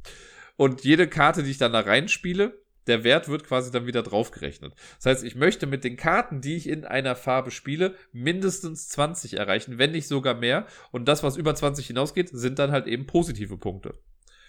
Jetzt kann ich auch zu Beginn, bevor ich überhaupt Zahlen spiele, kann ich noch so Karten mit Händen drauf spielen. Ich weiß gar nicht genau, wie die heißen. Wettkarten oder so. Wenn ich die, es gibt in jeder Farbe drei dieser Wettkarten. Und wenn ich die erste spiele, dann wird quasi der Wert dieser Expedition verdoppelt. Wenn ich eine zweite spiele, wird er verdreifacht. Spiele ich die dritte Karte, wird er sogar vervierfacht. Und das ist eigentlich ganz geil, weil wenn ich es halt schaffe, über 20 hinauszukommen und selbst wenn es nur, angenommen, ich habe das vervierfacht und ich schaffe es nur 25 Punkte dahin zu legen, dann habe ich 5 über 20, sind also 5 Punkte, aber mal 4 sind also 20 Punkte. Sollte ich es allerdings nicht schaffen, werden natürlich auch die negativen Punkte vervierfacht. Und das kann einen richtig in die Scheiße reiten. Und so muss man ein bisschen abwägen, ne? Wenn ich irgendwie am Anfang meine Kartenhand sehe, man hat dann acht Karten auf der Hand. will ich jetzt irgendwie mit Weiß schon anfangen, obwohl ich da noch gar nicht so viel von habe? Oder wenn ich von Grün schon vier Karten habe, aber es ist nur irgendwie zwei, drei, vier, fünf, womit ich ja noch nicht über 20 komme, könnte es nämlich theoretisch sein, dass ich dann 2, 3, 4, 5 spiele und mein Gegenüber ab sofort alle grünen Karten auf der Hand behält, damit ich sie nicht bekomme. Und dann stehe ich da am Ende. Und das ist ganz geil. Also man kann sehr gemein spielen und halt dann, ne, wenn ich sehe, was du sammelst, versuche ich halt gerade die Zehnerkarten sind dann sehr beliebt, dass ich die einfach auf der Hand behalte, damit du die nicht bekommst. Weil oft ist es so, sag ich mal, wenn man die Zehn spielt, die Zehn sind auch einfach dann die Pluspunkte, die man dann macht. Äh, bei mir ist es zumindest oft so, dass ich die 10 dann so als Bonus noch nochmal drauf spiele und vorher schon versuche, die Kosten dieser Expedition abgedeckt zu haben. Am Ende spielt man dann, äh, ja, zählt man die Punkte dann zusammen. Und bei Boardgame Arena war es aber auch so, dass man nicht nur einen Durchgang gespielt hat, sondern wir haben drei Durchgänge gespielt und die Punkte wurden einfach sukzessive immer aufgerechnet. Das heißt, ich habe irgendwie die erste Partie habe ich gewonnen mit irgendwie zwei Punkten Vorsprung und dann ging es direkt weiter und wir haben diese Punkte aber behalten. Und dann die neuen Punkte wurden damit dann immer verrechnet und so weiter und so fort. Und wer nach drei Runden dann die meisten Punkte hatte, der hat dann gewonnen. Äh, und ja, ich war erst verwundert, aber war jetzt auch ein cooler Modus. Mir macht es bei dem Spiel nichts aus, wenn man es nur einmal spielt. Ne? Also oft spielt man es zweimal, aber so eine Runde mal eben spielen ist auch total in Ordnung. Da bräuchte ich jetzt diesen Modus nicht dringend mit dem, wir machen das Ganze dreimal. Stört jetzt aber auch nicht großartig. Mit mehreren Leuten haben wir auch eine Runde Welcome to gestartet. Das wunderschöne Flip and Fill, Flip and Ride Game. es ist ein Flip and Ride. Ich hatte die Diskussion schon mal letztens irgendwie. Es ist kein Roll and Ride, wobei es damals eigentlich als Roll and Ride vermarktet wurde. Aber es, man rollt nichts, weil man flippt nur Karten über. Aber man fillt auch nichts aus, wie bei so Doodle-Spielen oder hier bei, bei Second Chance oder so, sondern man schreibt schon was rein. Also eigentlich ist es streng genommen ein Flip and Ride Game. Welcome to ist äh, ein Städtebauspiel. Man hat so einen kleinen Stadtplan vor sich mit oder so eine kleine Nachbarschaft. Im Prinzip sind das einfach drei Reihen und man möchte in diese Reihen Zahlen in aufsteigender Reihenfolge haben. Das passt ein bisschen zu Lost Cities gerade. Das heißt, wenn ich irgendwo eine 3 habe, kann ich links davon nichts mehr machen, was kleiner als die 3 ist. Und äh, ja, kann rechts halt nur noch größer werden. Und jede Runde liegen, es sind so drei Kartenstapel und jeder Stapel hat quasi eine, hat das, den verdeckten Stapel und daneben eine offene Karte. Die offene Karte gibt quasi eine Aktion an, die man machen kann, wenn man diese Kombi wählt. Und auf der Rückseite der Karten ist dann immer eine Zahl von 1 bis 15. Das sind quasi Hausnummern, die man dann einträgt auf den Spielplan. Äh, und so möchte man einfach alles irgendwie voll machen. Es gibt an der Seite sind so drei Aufträge. Sowas wie, äh, habe viermal jeweils zwei Nachbarschaften oder so. Äh, und man kann im Laufe des Spiels immer so Zäune einzeichnen zwischen verschiedenen Häusern. Und damit macht man quasi diese Abschnitte, die man mit den Aufträgen dann erfüllt.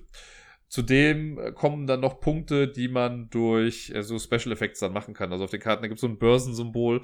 Da kann ich dann gucken, dass ich für jede Zweier-Nachbarschaft, die ich gemacht habe, kriege ich nicht nur zwei Punkte, sondern drei Punkte oder sowas. Äh, oder für eine Fünfer-Nachbarschaft kriege ich auf einmal dann sieben Punkte. Und das rechnet sich alles zusammen. Das sind eine ganze Menge Punkte, die jetzt gerade zu kompliziert sind, sie zu erklären. Ähm, aber die rechnet man am Ende dann quasi einfach durch. Es gibt äh, zwei Möglichkeiten, glaube ich, wie das Spiel aufhören kann. Zum einen ist es, wenn ähm, jemand seinen dritten Fehler, glaube ich, gemacht hat, dann ist es vorbei. Oder wenn jemand zwei oder sogar drei dieser Zielkarten erfüllt hat. Die erste Person, die eine Zielkarte erfüllt, kriegt dann auch den hohen Punktewert da drauf und alle anderen kriegen dann das, was danach ist. Ich meine, wenn man zwei gemacht hat, dann ist das Spiel auch quasi vorbei. Nagelt mich jetzt nicht drauf fest. Ich habe das äh, online jetzt nicht so ganz mitbekommen es ist schon sehr, sehr lange her, dass ich es in echt gespielt habe. Ich habe es hier sogar in doppelter Ausführung. Ich habe es hier einmal als das normale äh, Spiel quasi mit Papier. Aber man konnte das damals auf der Spielemesse, als das rausgekommen ist, in so einem Bundle noch holen mit einem, mit einer Mini-Version, wo man so kleine laminierte Blätter dann hat und äh, auch kleine Karten ich glaube, es sind insgesamt weniger Karten als im großen Spiel, aber das ist dann in so einer kleinen Packung und es ist wunderbar als Reiseedition dann spielbar. Mir gefällt Welcome to ganz gut. Es gibt ja mittlerweile auch echt ganz verschiedene Blätter noch davon, also verschiedene ich weiß, Jahreszeiten oder das Halloween-Blatt oder was weiß ich nicht alles. Die habe ich alle noch nie gespielt. Ich kenne nur das Standardblatt. Wenn jemand zu den anderen äh, Blättern eine Meinung hat, gerne her damit. Äh, die würde ich irgendwann, glaube ich, auch noch mal ganz gerne ausprobieren. Justus Jonas, der mich letztes Mal schon zu einer Runde Targi herausgefordert hat auf Board Arena, hat mich letzte Woche zu einer Runde Hacktrick herausgefordert. Und das hat mich sehr gefreut, denn Hacktrick ist ein Spiel, das habe ich sogar hier. Ich habe das damals auf der Spielemesse gekauft, äh, auf eine Empfehlung vom Laurenz hin. Der hat das irgendwie mit seinem Onkel da gespielt und fand das mega gut und meinte so, ey, vertrau mir einfach, kauf's dir.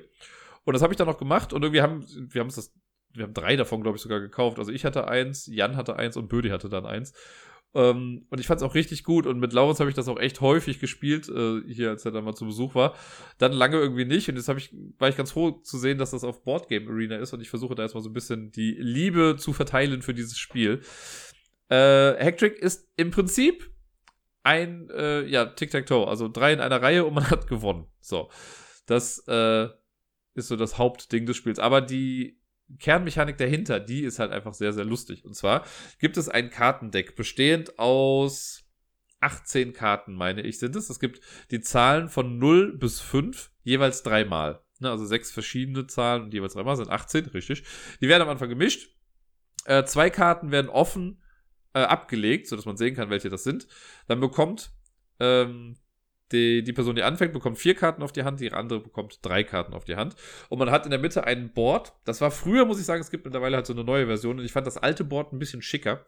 Da war das nämlich so eine Art Tastenfeld. Jetzt hat man so eine Weltkarte da und irgendwie ergibt das für mich nicht so viel Sinn. Nicht, dass es vorher viel mehr Sinn ergeben hätte, aber naja.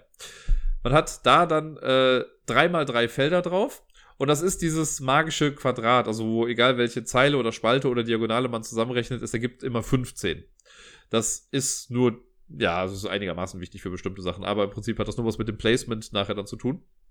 Das hat man in der Mitte und äh, jeder bekommt noch einen Satz Hände. Das sind so Marker, wo einfach äh, eine Hand mit einem ausgestreckten Zeigefinger zu sehen ist. Das hat man quasi als Token dann vor sich. Das könnten sonst auch einfach Würfel sein. Die hat man und ich glaube, das war es dann schon fast. Nicht nur fast, ich glaube, das war es ja. Dann beginnt das Spiel. Und die äh, startspielende Person, also die die vier Karten auf der Hand hat, wählt eine der Handkarten aus und legt die offen hin und startet damit die Sequenz.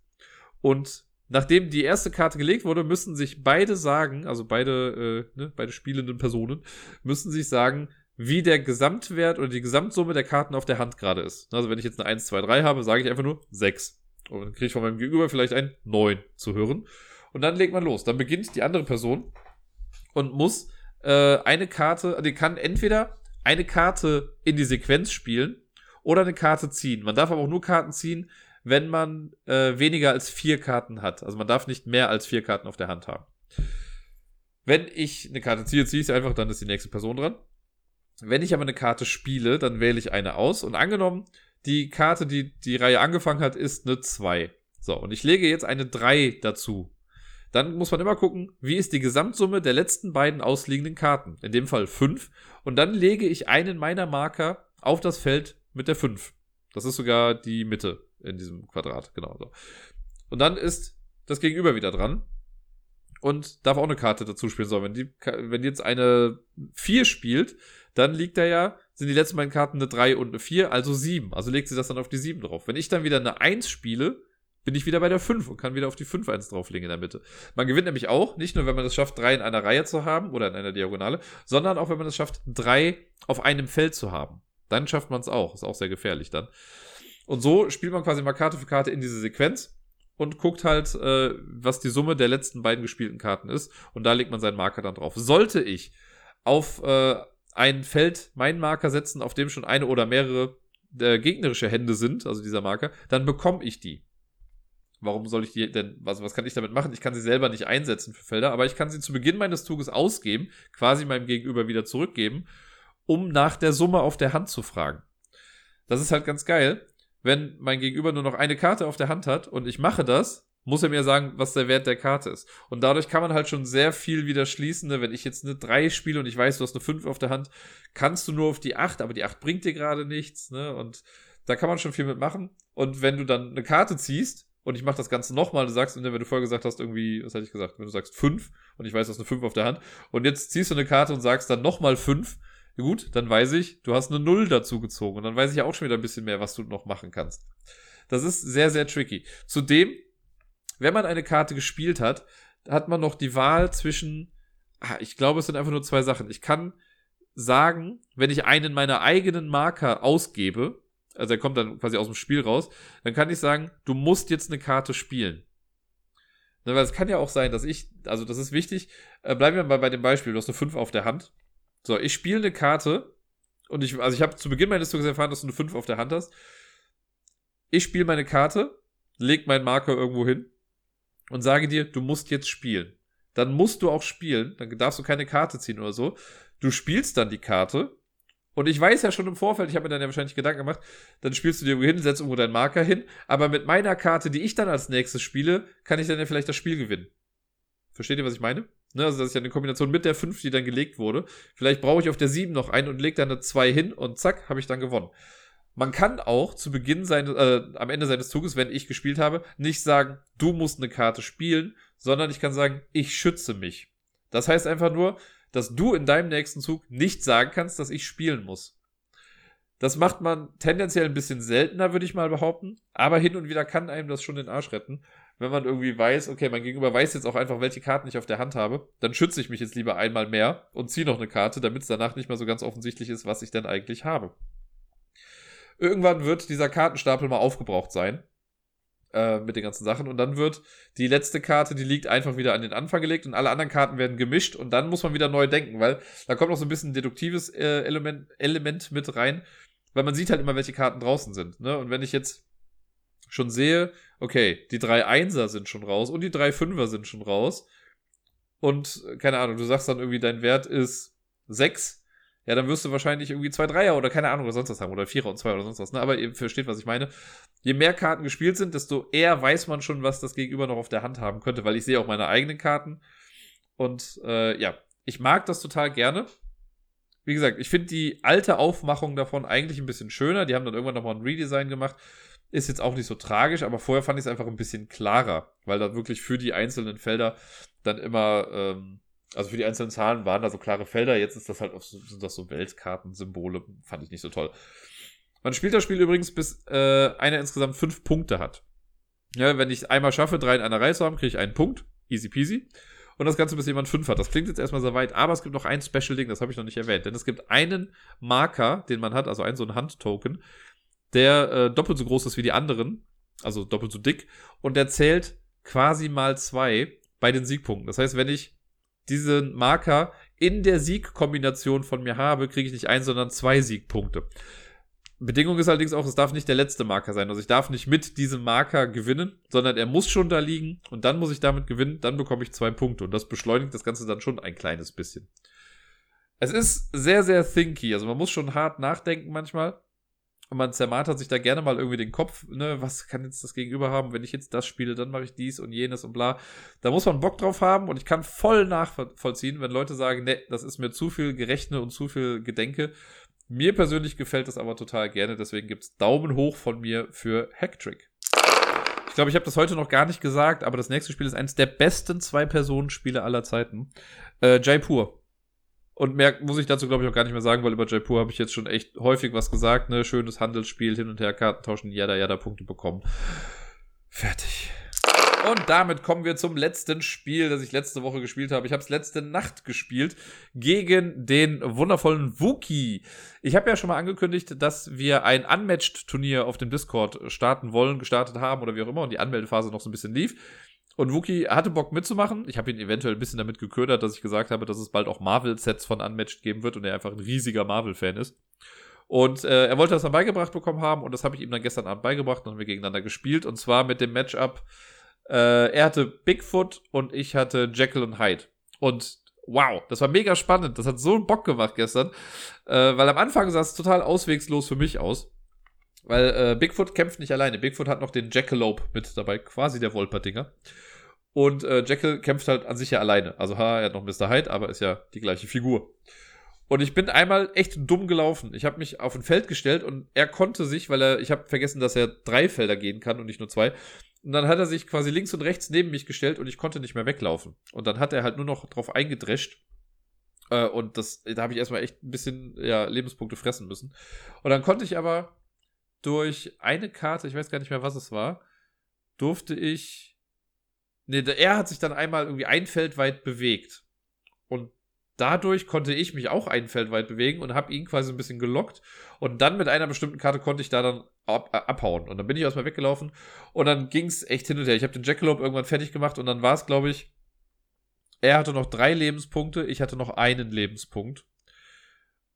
Und dann bin ich am Ende nur noch in die Vollen gegangen. Also mit meiner letzten Aktion habe ich gesagt, okay, ich habe noch eine Karte, die spiele ich jetzt, ich greife dich an. Und er hat nicht damit gerechnet, dass das noch eine Angriffskarte ist. Und er hatte keine Verteidigungskarte mehr auf der Hand. Und dann konnte ich damit noch gewinnen. Das war aber so ein Herzschlagfinale, weil ich war so kurz davor zu sagen, okay, ich mache Manöver und laufe weg. Und ich glaube, wenn ich das gemacht hätte, hätte ich verloren. Weil er hatte mir danach dann noch gezeigt, dass er genug Karten gehabt hätte, um mir hinterher zu laufen und auch nochmal drauf zu hauen. Und dann hätte ich keine Verteidigungskarte mehr gehabt. Ah, ich liebe das. Es war so ein ausgeglichenes Spiel ja im Prinzip, ne? Weil selbst in dem Moment, wo ich dachte, scheiße, ich habe jetzt total verkackt, weil ich komme hier nicht mehr raus, gab es ja doch noch was, was mir geholfen hat. Und ja, ach, ich liebe Unmatched einfach. Also Leute, falls noch jemand Lust hat, bei einem Unmatched-Turnier mitzumachen, kommt einfach auf Discord oder schreibt mir irgendwo eine Nachricht auf Twitter, Mail, Brieftaube, was auch immer. Äh, wir werden wahrscheinlich bald die Anmeldung schließen. Wir sind jetzt gerade acht Leute ne, die jetzt da mitmachen wollen. Wir haben auch einen ganz guten Modus jetzt gefunden. Ich weiß gar nicht, ob ich ihn erzählt habe oder davon berichtet habe, aber der Modus ist in etwa, es gibt halt gerade in diesem äh, Tabletop Simulator Modul gibt es zehn Kämpfer und Kämpferinnen, die man wählen kann. Und man sucht sich nacheinander mit so einem Draft äh, jeweils eine Figur aus, also beziehungsweise vier Figuren aus. Und das ist dann so das eigene Team. Dann darf aber jeder noch aus dem Team des Gegenübers quasi einen Kämpfer komplett streichen. Ne, also wenn ich jetzt gegen Tobi kämpfe und ich habe Sindbad genommen, könnte er direkt sagen, nee, du nimmst nicht Sindbad, so, den möchte ich nicht dabei haben. So, und dann bestimmen die aber halt jeweils, wer in welcher Runde kämpft. Äh, und dann wird noch eine Map auch ausgesucht, so, und dann spielt man halt ein Best of Three. Das heißt, es kann sein, dass der dritte oder die dritte Kämpferin gar nicht zum Einsatz kommt, aber eventuell halt schon. Und wer dann dieses Best of Three gewinnt, geht dann eine Runde weiter und so weiter und so fort, bis wir dann unseren Sieger oder unsere Siegerin gekürt haben.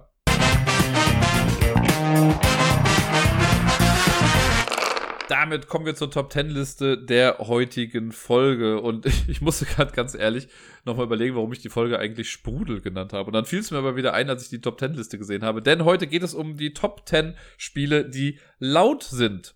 Und jetzt fragt ihr euch vielleicht, warum dann Sprudel? Naja, stilles Wasser sagt man doch gerne mal leises Wasser. Und wir haben einen Kellner am Jamesons, wenn man sagt, man möchte Wasser haben, dann sagt er immer laut oder leise. Und deswegen war ich dann bei laut bei Sprudel.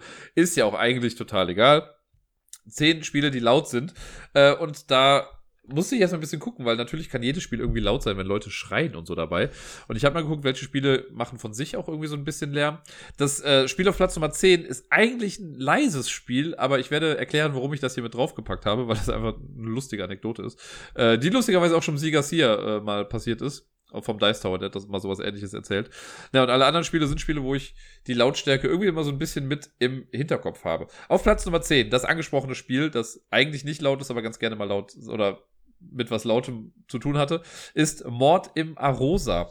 Das kennen gar nicht so viele. Das ist ein sehr ja, witziges Spiel irgendwie. Man hat, äh, man hat eine Schachtel. Wenn man das aufmacht, ist das wie so eine Russian Doll. Also kommen so ganz viele kleine Schachteln raus. Und man baut damit einen Turm. Also unten ist quasi die größte Basis und dann werden die nach oben hin immer ein bisschen kleiner. Und im Prinzip ganz runtergebrochen, man lässt einen Würfel oben reinfallen und muss dann sagen, auf welcher Etage der gelandet ist. Ne, man hört dann ganz genau hin und versucht dann rauszufinden, okay, okay, der ist auf Etage 6, habe ich es da irgendwie gehört, da wird er jetzt sein. Und dann hebt man das quasi ein bisschen hoch und guckt, ob man recht hat oder nicht. Wie gesagt, bis hierhin ganz leises Spiel.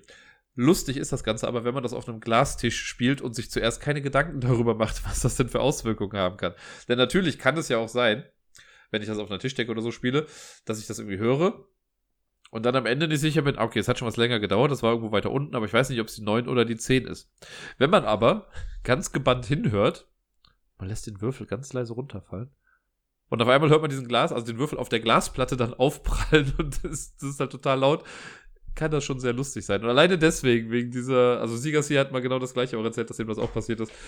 Ah, sehr lustige Geschichte und man erwartet was sehr leises und auf einmal kommt ein sehr eindeutiges lautes Geräusch, was man komplett zuordnen kann und dann auch so dieses, ha, ich frag mich, wo wohl dieser Würfel gelandet ist. Naja.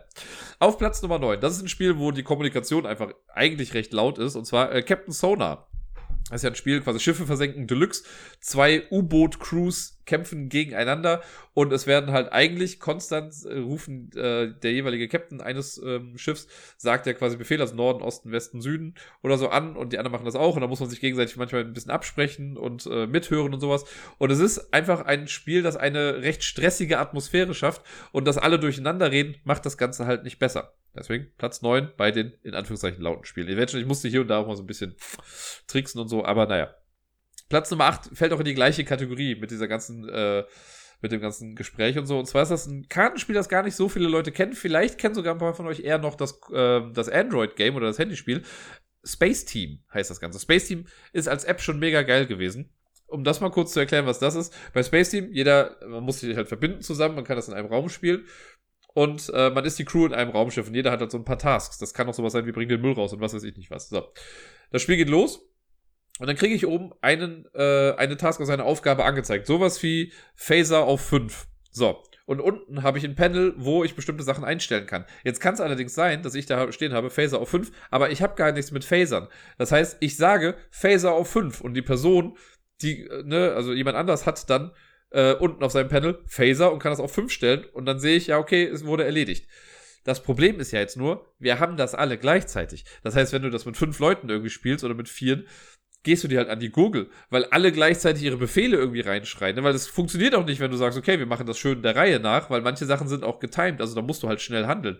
Und dann kommt halt Phaser auf 5, bring den Müll raus. Phaser auf 5, bring den Müll raus, verdammt nochmal. Dann, hey, ich habe eine Katze keine Ahnung. Und dann musst du manchmal, äh, kommt dann ein Asteroid, dann müssen alle das Handy einmal schütteln und dann wieder gucken oder das Handy einmal kurz hinlegen, wenn man im Stealth-Mode ist. Das Ganze wurde dann mal als Kartenspiel umgesetzt auf Kickstarter. Ich meine, das ist sogar eines der ersten Kartenspiele, die ich so mit auf Kickstarter mal gebackt habe. Ich fand die Idee ganz cool. Da ist es halt auch so, dass man, äh, man hat Auftragskarten vor sich liegen, so Tasks. Für die braucht man bestimmte Gerätschaften. Und diese Gerätschaften sind Handkarten, die halt am Anfang komplett einmal verteilt werden. Jeder hat dann einen Satz Handkarten irgendwie auf der Hand. Wer hätte das gedacht? Und jetzt kann es natürlich auch sein, ne, ich äh, sehe meinen Auftrag, okay, ich brauche den neuralischen Bohrer und den klingonischen Hammer, keine Ahnung, wie die heißen, die haben aber so komische Namen da. Und habt ihr aber selber gar nicht auf der Hand. Das heißt, ich werde sagen, ich brauche dies, ich brauche jenes. So, jetzt wäre es ja noch sehr einfach, wenn man dann trotzdem auch einfach nur die Karten tauschen kann. Kann man in dem Spiel aber nicht, man kann nur über die Nachbarn tauschen. Das heißt, wenn ich äh, eine Karte haben möchte, und mein Gegenüber, also wenn wir zu viert spielen und mein Gegenüber hat diese Karte, muss das erst über den rechten oder über den linken Nachbarn quasi gehen und mit dem dann getauscht werden, damit ich die Karte dann bekomme. Ne, dann kann ich das ausspielen und kann die Karten wieder weggeben. Und das machen halt auch alle gleichzeitig. Das Ganze läuft mit einem Timer ab. Man hat, glaube ich, nur fünf Minuten Zeit dafür, um dieses ganze Deck dann leer zu bekommen. Zudem gibt es zwischendrin auch immer mal äh, zwischen den einzelnen Aufträgen immer so Malfunctions. Das heißt, wenn ich äh, so eine Karte aufdecke, da gibt es eine zum Beispiel wie Man Overboard heißt das, glaube ich, dann muss man, äh, die Person, die das aufdeckt, muss sich quasi mit dem Stuhl so ein bisschen zurücklehnen und die äh, Ellenbogen ausgestreckt haben von der Tischkante und so zurückgehen und die Spieler links und rechts davon müssen wieder zurückziehen. Und also Sachen, so Kleinigkeiten. Oder man muss aufstehen und Plätze tauschen und hast du nicht gesehen, die Karten werden nach links weitergeben. Und dieses ganze Chaos am Spiel sorgt einfach dafür, dass das ein sehr lautes Spiel ist, was dann oft noch durch das Gelächter, was dabei auch noch irgendwie mit einhergeht, verstärkt wird. Auf Platz Nummer 7 ein Spiel, das man auch theoretisch ein bisschen leiser spielen kann, aber ich finde, es macht am meisten Spaß, wenn man es laut spielt, und zwar Drop Mix. Das hatte ich ja schon mal vor zwei Wochen, glaube ich, bei den Spielen, die so einen Twist in der Erklärung haben. Ich gucke nochmal gerade nach, aber ich glaube, ja, da war es sogar auf Platz Nummer 2. Drop Mix, das Kartenspiel, wo man während des Kartenspiels Songs kreiert. Ne? Also, wo man so Mashups dann irgendwie draus macht, was mega viel Spaß macht. Äh, und das macht dann einfach Bock, wenn man es laut macht. Ja, so viel dazu. Auf Platz Nummer 6, auch ein Spiel, wo es, dass man am besten laut machen sollte, damit man es auch mitbekommt. Soundjack. Da kann man jetzt ja auch argieren, ist das überhaupt noch ein richtiges Brettspiel oder ist das eher eine Art Konsolenspiel oder so? Weil Soundjack, ich habe es ja schon ein paar Mal hier im Podcast auch vorgestellt, ist dieses Musikquiz. Man hat so eine Art Konsole, so ein Mikrofon, das stellt man in die Mitte. Fünf Leute können mitspielen, sind so Buzzer dann dran und dann werden immer Sounds abgespielt und man muss dazu dann eine Frage beantworten oder so. Ne? Oder welcher Interpret ist das? Welch, wie heißt das Lied? Äh, was für ein Tier ist das, was man da gerade hört und so weiter? Und dann drückt man und versucht halt Punkte zu sammeln für mich zählt das in die Kategorie Brettspiel, einfach weil es auch von einem Brettspielverlag kommt. Ich finde das total gut und es macht halt einfach Spaß. Ähm, wenn man das in einem Raum spielt, jetzt einfach so, ist es auch laut genug, auf jeden Fall. Wir haben es auch schon mal versucht, im Pub zu spielen. Da war es ein bisschen schwieriger, da muss man schon ganz genau hinhören. Oder am Festival hatten wir es auch mal mit. Da konnte Sebi das dann allerdings an seine äh, Box dann irgendwie auch anschließen. Dann war es auch wieder laut. Platz Nummer 5 ist jetzt, glaube ich, auch das, na, ist nicht das letzte Spiel mit einem technischen Gadget. Wobei, es geht mehr so in die Kategorie Soundjack und nicht in so ein App-Game. Äh, die Rede ist von Heist oder ich glaube Bankjob heißt das auch irgendwie. Das haben wir auf der letzten Spielemesse echt häufig gespielt und äh, haben es dann auch gewonnen. Denn äh, das ist so ein kleiner Würfel und eigentlich auch ganz simpel. Kooperatives Spiel. Dieser Würfel, also die Unterseite ist egal. Obendrauf werden so Goldbarren eingeladen quasi. Das ist, glaube ich, so Tasten zur Bestätigung oder so. Und an jeder anderen Seite, die quasi zur Seite hinweggehen, äh, ist ein Knopf drauf. Und jeder Seite ist ein Beruf sozusagen zugeordnet. Am besten spielt man das zu viert. Und dieses Ding gibt einem dann Anweisungen. Ne? Sagt dann, okay, äh, ich weiß gar nicht mehr, aber hier blau, nimm dir das Fernglas. So, und dann nimmst du dir so ein kleines Plastikfernglas und legst das vor dich hin. Und dann musst du manchmal, kommen dann halt so Ansagen wie, okay, tausche Fernglas mit dem und dem. Und dann müssen die Spieler das tauschen. Und irgendwann sagst du, okay, Spieler mit dem Fernglas, drücke deinen Knopf. Und dann musst du gucken, okay, wer hat jetzt gerade das Fernglas? Und wenn man alles richtig gemacht hat bis dahin, dann geht's auch einfach weiter. Das Ganze ist halt auf Zeit und wird immer stressiger. Also Level 1 ist noch relativ entspannt. Und auf der Spielemesse war das halt so, man musste, ach, ich weiß gar nicht mehr, wie es war. Es gab, glaube ich, fünf Level oder vier und das fünfte konnte man freispielen oder so. Und wenn man dieses härteste Level geschafft hat, dann hat man das Spiel gewonnen. Und wir haben es halt geschafft und dann kamen irgendwie noch die Game Designer davon und die Verlagschefs kamen dazu und wollten dann Fotos mit uns machen, weil wir das halt geschafft haben. Wir haben es auch ein bisschen gebrutforced, muss man sagen, weil wir gefühlt jeden Tag dahin gegangen sind, um das mal auszuprobieren. Äh, war auch irgendwie ganz geil, weil ich war vorher noch bei einem, ich hatte irgendeinen Pressetermin und habe nur die Nachricht dann bekommen, Dirk, komm sofort hier hin, wir brauchen dich. So, okay. Bin dann dahin gelaufen, kam an, die so, okay, wir haben nicht viel Zeit, das zu erklären, drück einfach, wenn das und das kommt. Und dann kam ich an und wir haben direkt die erste Runde auch gewonnen. So, okay. War das jetzt alles? Und dann wurde es halt immer schwieriger und so weiter und es hat echt Bock gemacht. Und das, dieses Gerät redet halt mit einem und äh, es war halt einfach echt schön. Man wird halt sehr energisch dann dabei. Das ist äh, heiß. Also ich, bei Boardgame Geek heißt es heißt. Äh, ich glaube aber, es heißt eigentlich Bankjob oder so. Bin mir aber nicht mehr ganz sicher. Ich habe es auf jeden Fall noch hier. So, Platz Nummer 4. Ein Spiel, das von alleine meiner Meinung nach ein bisschen laut ist. Äh, auf eine gewisse Art und Weise natürlich. Ne? Aber auch ein Spiel, das Spaß gemacht hat. Ich habe es mittlerweile nicht mehr, weil ich es nicht so oft auf den Tisch bekommen habe und das ein bisschen Platz weggenommen hat. Äh, die Rede ist von Flick 'em Up Dead of Winter. Flick 'em Up war ja schon ein ganz cooles so ein Western-Spiel, wo man so Scheiben schnipsen musste. Und dann gab's, äh, das sah erstmal aus wie so ein kleiner April-Scherz, Flick 'em Up Dead of Winter, aber es wurde dann richtig umgesetzt. Und es hat auch irgendwie ganz cool funktioniert. Ich habe das mal hier gespielt. Ich weiß, also ich glaube, es waren Pia, Mattes und Bayer, die es mit mir gespielt haben, bin mir aber nicht mehr ganz sicher. Und äh, was daran laut ist, ich meine, an sich ist es halt ein äh, Schnipsspiel und so, ne? Das heißt, das Schnipsen an sich ist ja nicht so laut. Aber es gibt diesen Zombie-Turm. Und da äh, stellt man quasi Zombies halt irgendwie drauf und immer mal wieder im Spiel muss man dann halt diesen Turm aktivieren und dann fallen all diese Zombies gebündelt diesen Turm runter und verteilen sich auf der Tischplatte. Und je nachdem, was für einen Tisch man hat, kann das halt schon mal sehr laut sein und eventuell fallen ja dann auch nochmal welche runter auf den Boden und so. Dann hat man halt dieses Holter, die Polter und das breitet sich dann aus. Dadurch fallen ja nochmal andere Sachen um. Fand ich äh, sehr, sehr nett. Und hat mich irgendwie mit dieser Lautstärke in Erinnerung. Auch wenn es nicht so mega laut ist wie Sachen, die man irgendwie noch verstärken kann, wie Dropmix zum Beispiel. Auf Platz Nummer drei äh, ein Spiel, das mit einer App funktioniert, und zwar nur mit einer App funktioniert. Das ist XCOM, das Spiel äh, quasi zum Videospiel auch oder zum Computerspiel. Ich kannte ja lustigerweise das, äh, das Brettspiel, bevor ich das Computerspiel gespielt habe. Und da gibt es eine Person, die quasi die App hat und quasi immer vorliest, was da ist. Und man wird, wenn man diese Rolle hat, oft auch einfach ein bisschen lauter. Weil man halt den anderen ja vorlesen muss, okay, Satelliten auf drei, Raumschiffe auf fünf, und jetzt kommt das und jetzt kommt jedes. Und da muss man sich auch oft immer schnell absprechen. So, okay, ich mach das, ich kann dieses, ja, du musst dich entscheiden, du hast noch 10 Sekunden. Okay, fuck, äh, ja, noch 5 Sekunden. Und dann äh, wird man einfach, ja, tendenziell ein bisschen lauter. Das ist eigentlich schon alles, aber ich habe schon sehr laute Runden XCOM gespielt, ja. Auf Platz Nummer 2, das ist, glaube ich, was, eine sehr persönliche Empfindung dieser Geschichte. Weil ich äh, das auf der Arbeit oft gespielt habe. Und mit den Kindern war es einfach sehr, sehr laut, aber lustig laut. Und zwar Five Minute Dungeon. Das habe ich ja echt ein paar Wochen lang sehr exzessiv mit den Kids gespielt und wir hatten da einfach einen Spaß dabei, auch einfach wild durcheinander laut zu sprechen. Und äh, die Kinder fanden es halt einfach ganz lustig, wenn ich das halt auch mal laut kommentiert habe und so, ne? Und dann, oh, du musst die spielen, wir brauchen die beiden Symbole, wer hat die, wer hat die, wer hat die? Wie so ein Marktschreier auf der Kirmes oder sowas, der äh, ja, versucht irgendwie Leute ranzuziehen und hat ja funktioniert. Deswegen ist Five Minute Dungeon habe ich wirklich immer im Gedächtnis, als auch das war auf der Arbeit eins der lautesten Spiele, das wir gespielt haben, also Brettspiele, die wir gespielt haben, aber auch eins der lustigsten und deswegen hat das einen hohen Platz bei mir verdient.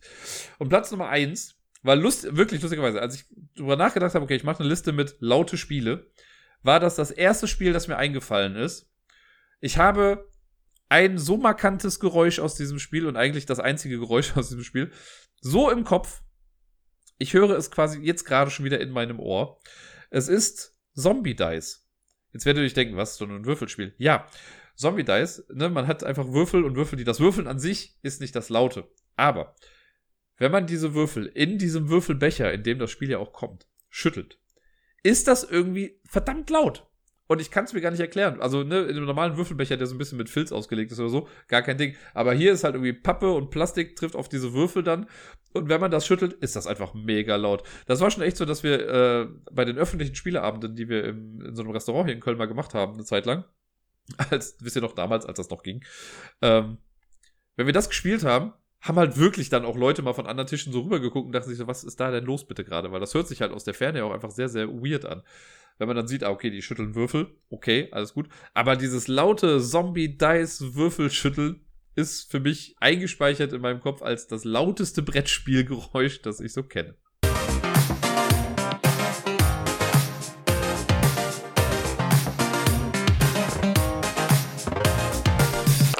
Und sonst so. Ja, im Intro habe ich ja schon mal gesagt, äh, dass ich gerade ein bisschen mit dem Heuschnupfen zu tun habe und das hat sich äh, letzte Woche so langsam entwickelt gerade in der heutigen Zeit war natürlich erstmal so ein, oh scheiße, meine Nase ist irgendwie zu, ich habe Halsschmerzen, also im Hals kratzt es ganz doll, mein Auge ist auf einmal total rot. Besser mal checken lassen. Aber ich habe heute Morgen äh, zum Beispiel auch einen Test gemacht und der war natürlich wieder negativ. Und die Anzeichen, ich kenne es ja mittlerweile, ich habe das jetzt ja schon einige Jahre. Ja, sind einfach die klassischen äh, Heuschnupfendinger. Meine Nase ist jetzt halt konstant zu, beziehungsweise wenn ich sitze und mich nicht großartig bewege, dann ist sie zu was halt, wenn ich einen Podcast aufnehme, ja eher so der Fall ist. Wenn ich unterwegs bin, geht's, dafür reiben dann, also jucken dann die Augen auf einmal irgendwie nachts und ach, es ist, oder auch tagsüber, wenn ich unterwegs bin. Naja, anstrengende Zeit gerade. Es, es geht noch gerade. Also ich hatte schon schlimmere Jahre, die einfach mit so, mit so einer Dampfhammer-Attacke angefangen haben. Jetzt gerade bahnt es sich so langsam an. Wenn das jetzt auf dem Level bleibt, komme ich damit voll klar. Ich hoffe nur, es wird nicht viel, viel schlimmer. Äh, aber naja, Heuschnupfen. Yay. Kann man voll gebrauchen. In der Wohnung geht's weiter. Äh, letzte Woche war ja, glaube ich, sogar die Folge, die ich dann in der Nacht- und Nebel-Aktion noch aufgenommen habe, weil ich wusste, dass es Montag hier ein bisschen voller wird. Und so war es dann auch. Kamen dann morgens halt schon die Installateure und haben hier äh, losgelegt mit dem Werk. Kam noch die Hausverwaltung war auch noch da und dann kam jemand von dieser Trocknungsfirma und hat Trockengeräte aufgestellt. Sieben Stück. Ich habe jetzt sieben Trockengeräte hier in der Wohnung stehen insgesamt. Also nicht die gleichen. Ich habe fünf Stück. Das sind diese äh, Entfeuchter, beziehungsweise die Geräte, die die Trockenluft in die Wände oder in den Boden pusten. Davon habe ich fünf. Einen im Flur, einen im Badezimmer, zwei im Schlafzimmer und einen im Kinderzimmer. Und dazu habe ich noch zwei Heizplatten bekommen. Anders kann ich es nicht beschreiben. Das sieht so aus wie ein großes Whiteboard im Prinzip. Und das lehnt man einfach gegen die Wand, steckt es ein und dann wird es heiß. Ich darf es auch nicht länger als sieben Stunden am Stück laufen lassen, weil sonst brennt es sich durch die Wand durch. Sehr beruhigend. Äh, und sorgt auch dafür, dass äh, ständig die Sicherungen irgendwie herausfliegen. Und ja, die habe ich jetzt quasi da. Äh, und die laufen die ganze Zeit. Und es ist einfach laut. Das ist so ätzend. Also ich habe halt. Das ist so absurd. Ich weiß gar nicht mehr, mit wem ich das, mit äh, einer Freundin, genau, der habe ich das geschrieben letzte Woche, dass ich mich auf die Arbeit geflüchtet habe, weil es in der Schule leiser war als zu Hause, damit ich in der Schule in Ruhe arbeiten kann. Was ja eigentlich total absurd ist, weil es ist eine Schule. Aber hier habe ich halt dieses konstante von diesen ganzen Geräten, die hier laufen. Jetzt gerade, wenn ich die Tür zu habe und alles, dann geht's, aber es ist halt auch nicht so ganz das Wahre. Äh, zudem hatte ich ja dann auch noch die Handwerker stellenweise auch noch da. Die haben jetzt hier diese ganzen Rohre neu verlegt. So, das hat auch alles gut funktioniert. Heute war jetzt noch einer da und hat die, den Estrich äh, komplett fertig gemacht. Der kommt am Mittwoch wieder und dann ist diese ganze Heizungsgeschichte an sich durch. Nächste Woche Dienstag kommt noch mal jemand von der Trocknungsfirma und checkt die äh, Wandwerte, also ob hier alles trocken ist oder so. Und die meinten aber jetzt schon alle halt, ey, wir sagen zwar, wir kommen nach zwei Wochen und bauen es ab, aber das wird hier nach zwei Wochen nicht fertig sein. Ne? Also die haben ja nachgemessen und äh, denen vertraue ich jetzt mal, dass sie auch Ahnung davon haben. Ähm, und dann sagen die, nee, das wird wahrscheinlich noch ein bisschen länger da stehen. Hauptsache es ist dann irgendwann weg. Was aber richtig geil war, die meinten zu mir ja schon von Anfang an noch so, ja, hier Trockenfirma, da muss man halt in den Boden Löcher bohren und äh, damit diese Trockenluft da rein kann. Und naiver Dirk meinte dann so, ja, okay, dann nehmen die das Laminat raus und bohren dann in den Boden rein. nee, die haben durchs Laminat durchgebohrt. Geil. Jetzt habe ich ja quasi im Laminat im Flur ich so drei große Löcher, in denen halt diese der Schlauch dann reingeht. Äh, und dann habe ich dann auch der Hausverwaltung gesagt und er meinte nur so, ja, müssen wir dann die, die Lamellen austauschen von dem Laminat. Ja, mal gucken, ob das so gut funktioniert. Ich bin mir nicht sicher. Der Vermieter wusste es lustigerweise nicht, weil der, mit dem habe ich heute telefoniert.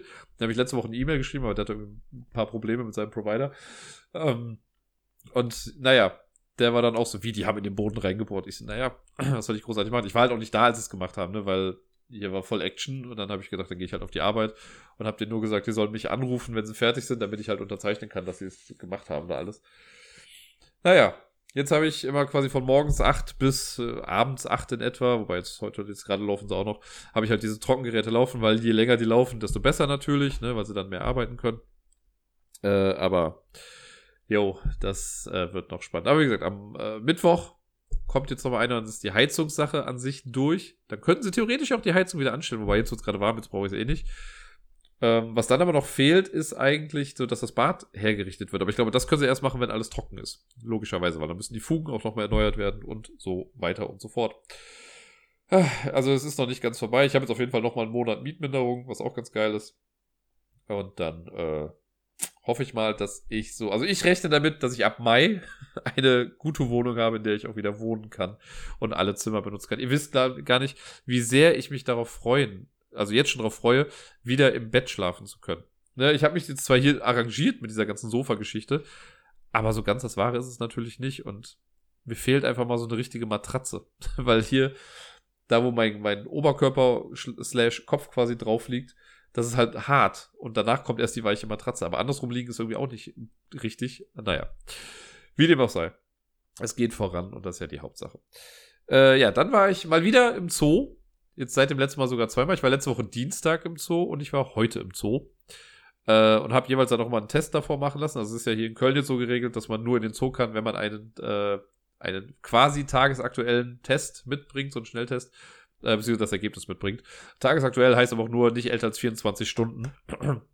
Ich habe es letzte Woche so gemacht, da habe ich dann montags den Test gemacht und dienstags war ich dann im Zoo. Das hat auch alles gepasst. Und heute war ich heute Morgen halt im Zoo und da habe ich, äh, hab ich den Test heute Morgen um Viertel nach zehn gemacht und war dann um eins oder so, glaube ich, im Zoo. Ach, es ist sehr schön. Miepel gefällt das da so gut in dem Zoo und äh, ich glaube, das allererste Mal war sie noch so ein bisschen überfordert, ne, weil sie diese ganzen Tiere ja gesehen hat, die sie sonst nur 2D kannte. Und jetzt mittlerweile, sind, also merke ich auch einfach, wie sie fasziniert manchen Tieren einfach zuguckt. Wir waren jetzt heute noch mal im äh, Haus hier mit den Menschenaffen und so. Und da hat sie echt fasziniert den Orang-Utans zugeguckt, wie sie da so lang geklettert sind. Also, die war gar nicht davon abzubringen, irgendwie wegzugucken. Ich muss, irgendwann habe ich dann mal gesagt, so, wir gehen dann mal so langsam weiter. Und dann war auch okay. Aber sie hätte da, glaube ich, ich hätte die da eine Stunde lang sitzen lassen können und das wäre okay gewesen für die. Und äh, ja, bei anderen Tieren auch genauso. Ach, es ist einfach echt schön, das Ganze mal mit ihr noch mitzuerleben. Wir waren heute auch echt lange da. Ich habe sie irgendwie gegen Mittag abgeholt, dann ist sie auf dem Weg dahin erstmal eingeschlafen. Und äh, ja, da waren wir, glaube ich, drei oder vier Stunden im Zoo. Ich weiß gar nicht mehr ganz genau. Aber haben es auf jeden Fall gut ausgenutzt. Da ist ja auch ein schöner Spielplatz im Kölner Zoo. Da waren wir auch noch ein bisschen drauf. Sie liebt Schaukeln gerade sehr. Das ist auch echt lustig. Da ist sie immer hochkonzentriert dann mit dabei, aber lacht dann auch total. Das ist sehr süß. Ja, der Zoo äh, entwickelt sich gerade zu unserem äh, kleinen Happy Place. Ich kann halt jetzt dann nur einmal die Woche immer nur reingehen weil man kann dann nur einmal die Woche diesen Schnelltest, diesen kostenlosen da machen. Natürlich könnte ich jetzt auch sagen, gut, ich lasse mich dann das häufiger testen, aber einmal die Woche reicht da jetzt auch erstmal. Äh, ich freue mich aber jetzt auch schon wieder auf den nächsten Zoobesuch mit ihr, weil es echt sehr, sehr süß ist. Genau.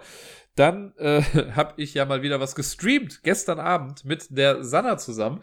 Mit der habe ich ja schon. ich merke, dass meine Stimme langsam so ein bisschen angeschlagen ist. Das hat auch mit dem Heuschnupfen zu tun. Naja, ähm, mit der Sanna habe ich ja schon diese ganzen We Were Here Teile gemacht, diese Rätsel-kooperativen Spiele. Und wir hatten halt Bock, nochmal was Neues zu streamen. Und da bin ich dann nochmal auf Keep Talking and Nobody Explodes gekommen. Das ist ein Spiel, das ich schon mal gespielt habe vor langer, langer Zeit. Äh, sie hatte mal davon gehört, aber hat selber noch nicht gespielt. Und da haben wir gestern mal kurz, drei Stunden lang oder so, äh, mit verbracht. Und das war sehr lustig. Da geht es halt darum, dass eine Person eine Bombe entschärfen muss, aber nicht weiß wie. Und die andere Person hat zwar die Anleitung dafür, sieht aber die Bombe nicht. Und da muss man halt auch gut miteinander kommunizieren. Ich finde das Prinzip sehr, sehr cool. So als Gimmick-Ding, also wenn man das einmal gespielt hat, dann ist auch wieder gut für ein halbes Jahr. Ne, das heißt, wir haben es jetzt aus dem System raus und dann ist auch alles in Ordnung. Äh, aber trotzdem ist es sehr cool gemacht.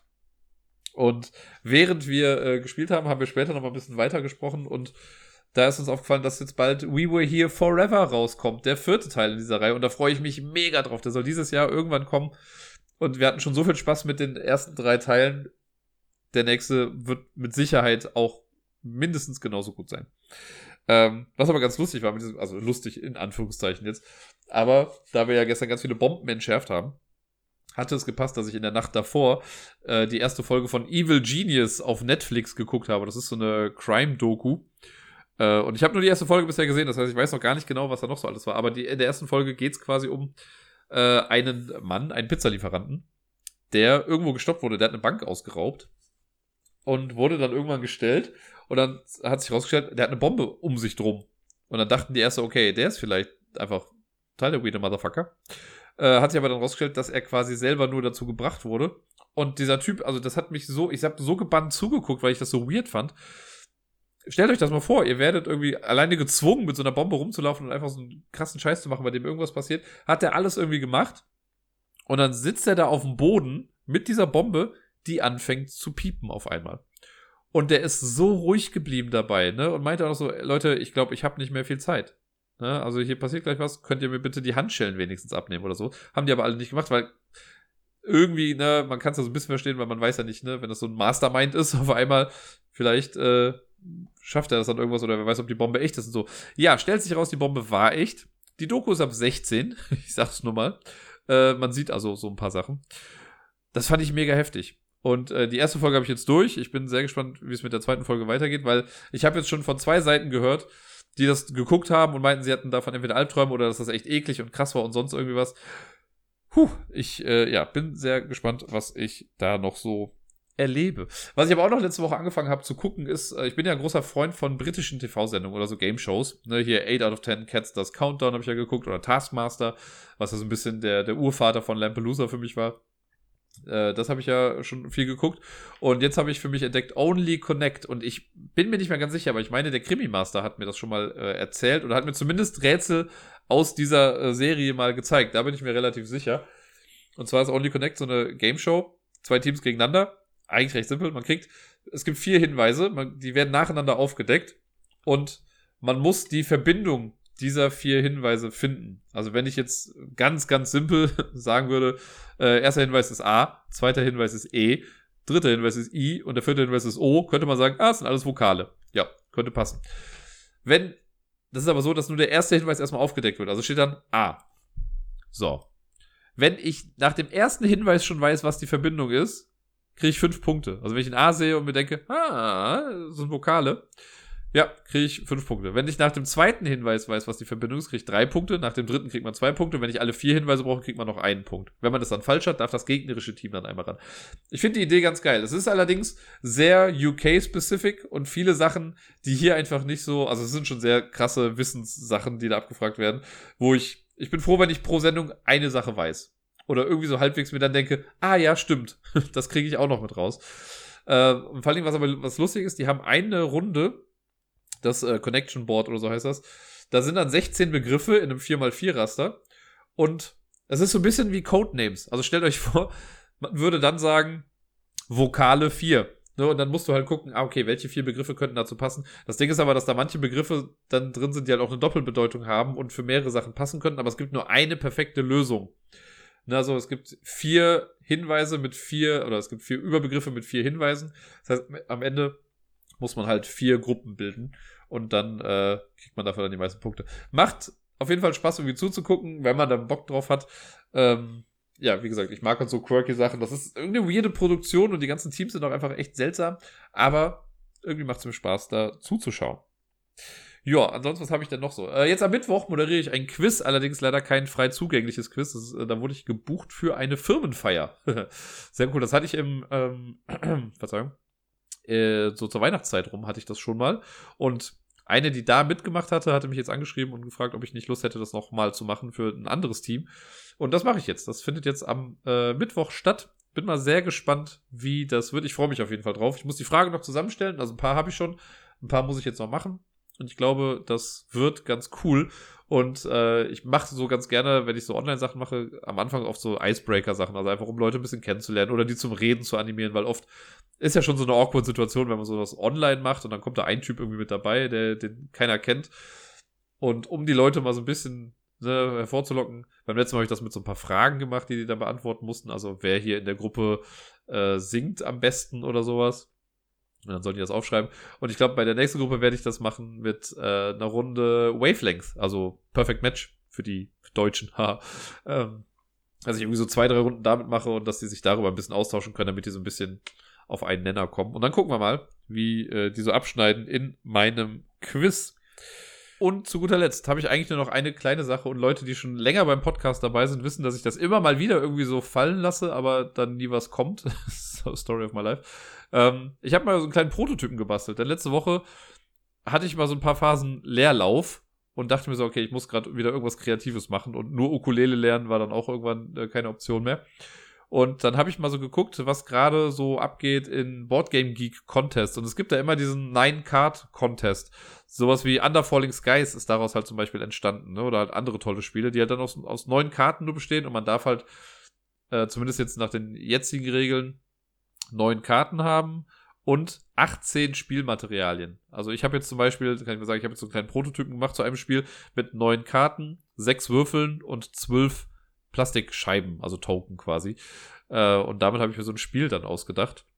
Und das war aus so einer, aus einer ganz anderen Idee kam das irgendwie und dann hatte ich da irgendwie Bock das mal umzusetzen. Und irgendwie ist es jetzt auch ein spielbarer Prototyp geworden, der ist bei weitem noch nicht ausgereift. Ich muss das mal irgendwann jemand anderem zeigen, damit äh, mir gesagt wird, okay, lass das oder mach vielleicht ein bisschen weiter. Aber ich fand es ganz lustig. Es war wieder ein schönes äh, kreatives Outlet. Ich mag sowas ganz gerne, weil ich habe zu Hause, ich glaube mittlerweile bin ich bei 10 bis 20 Prototypen, die ich irgendwie mal im Laufe der Zeit gebastelt habe oder die ich aufgeschrieben habe. Zumindest ähm, zuletzt war ja das Phasmophobia-Brettspiel, was ja theoretisch auch spielbar ist. Ne? Ich, das könnte man so irgendwo hingeben und wenn du jetzt einen Verlag hast, der einfach nur froh ist, irgendwas rauszuhauen, könnte der das auch so rausgeben. Und dann würde danach gesagt werden, hier, das ist doch total unbalanced und bla bla bla. Ja, ganz genau.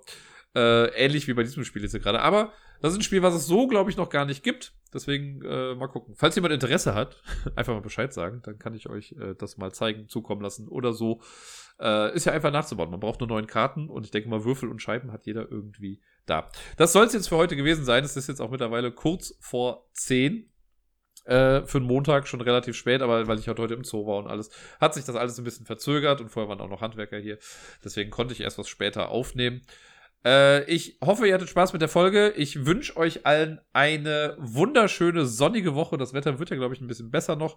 Ich wünsche euch schöne Ostertage. Ne? Denkt aber trotzdem an die Social Distancing-Geschichte, Leute. Keine unnötigen Besuche. Ne? Bleibt gesund, spielt viel und dann sehen wir uns oder hören uns nächste Woche wieder. Bis dann.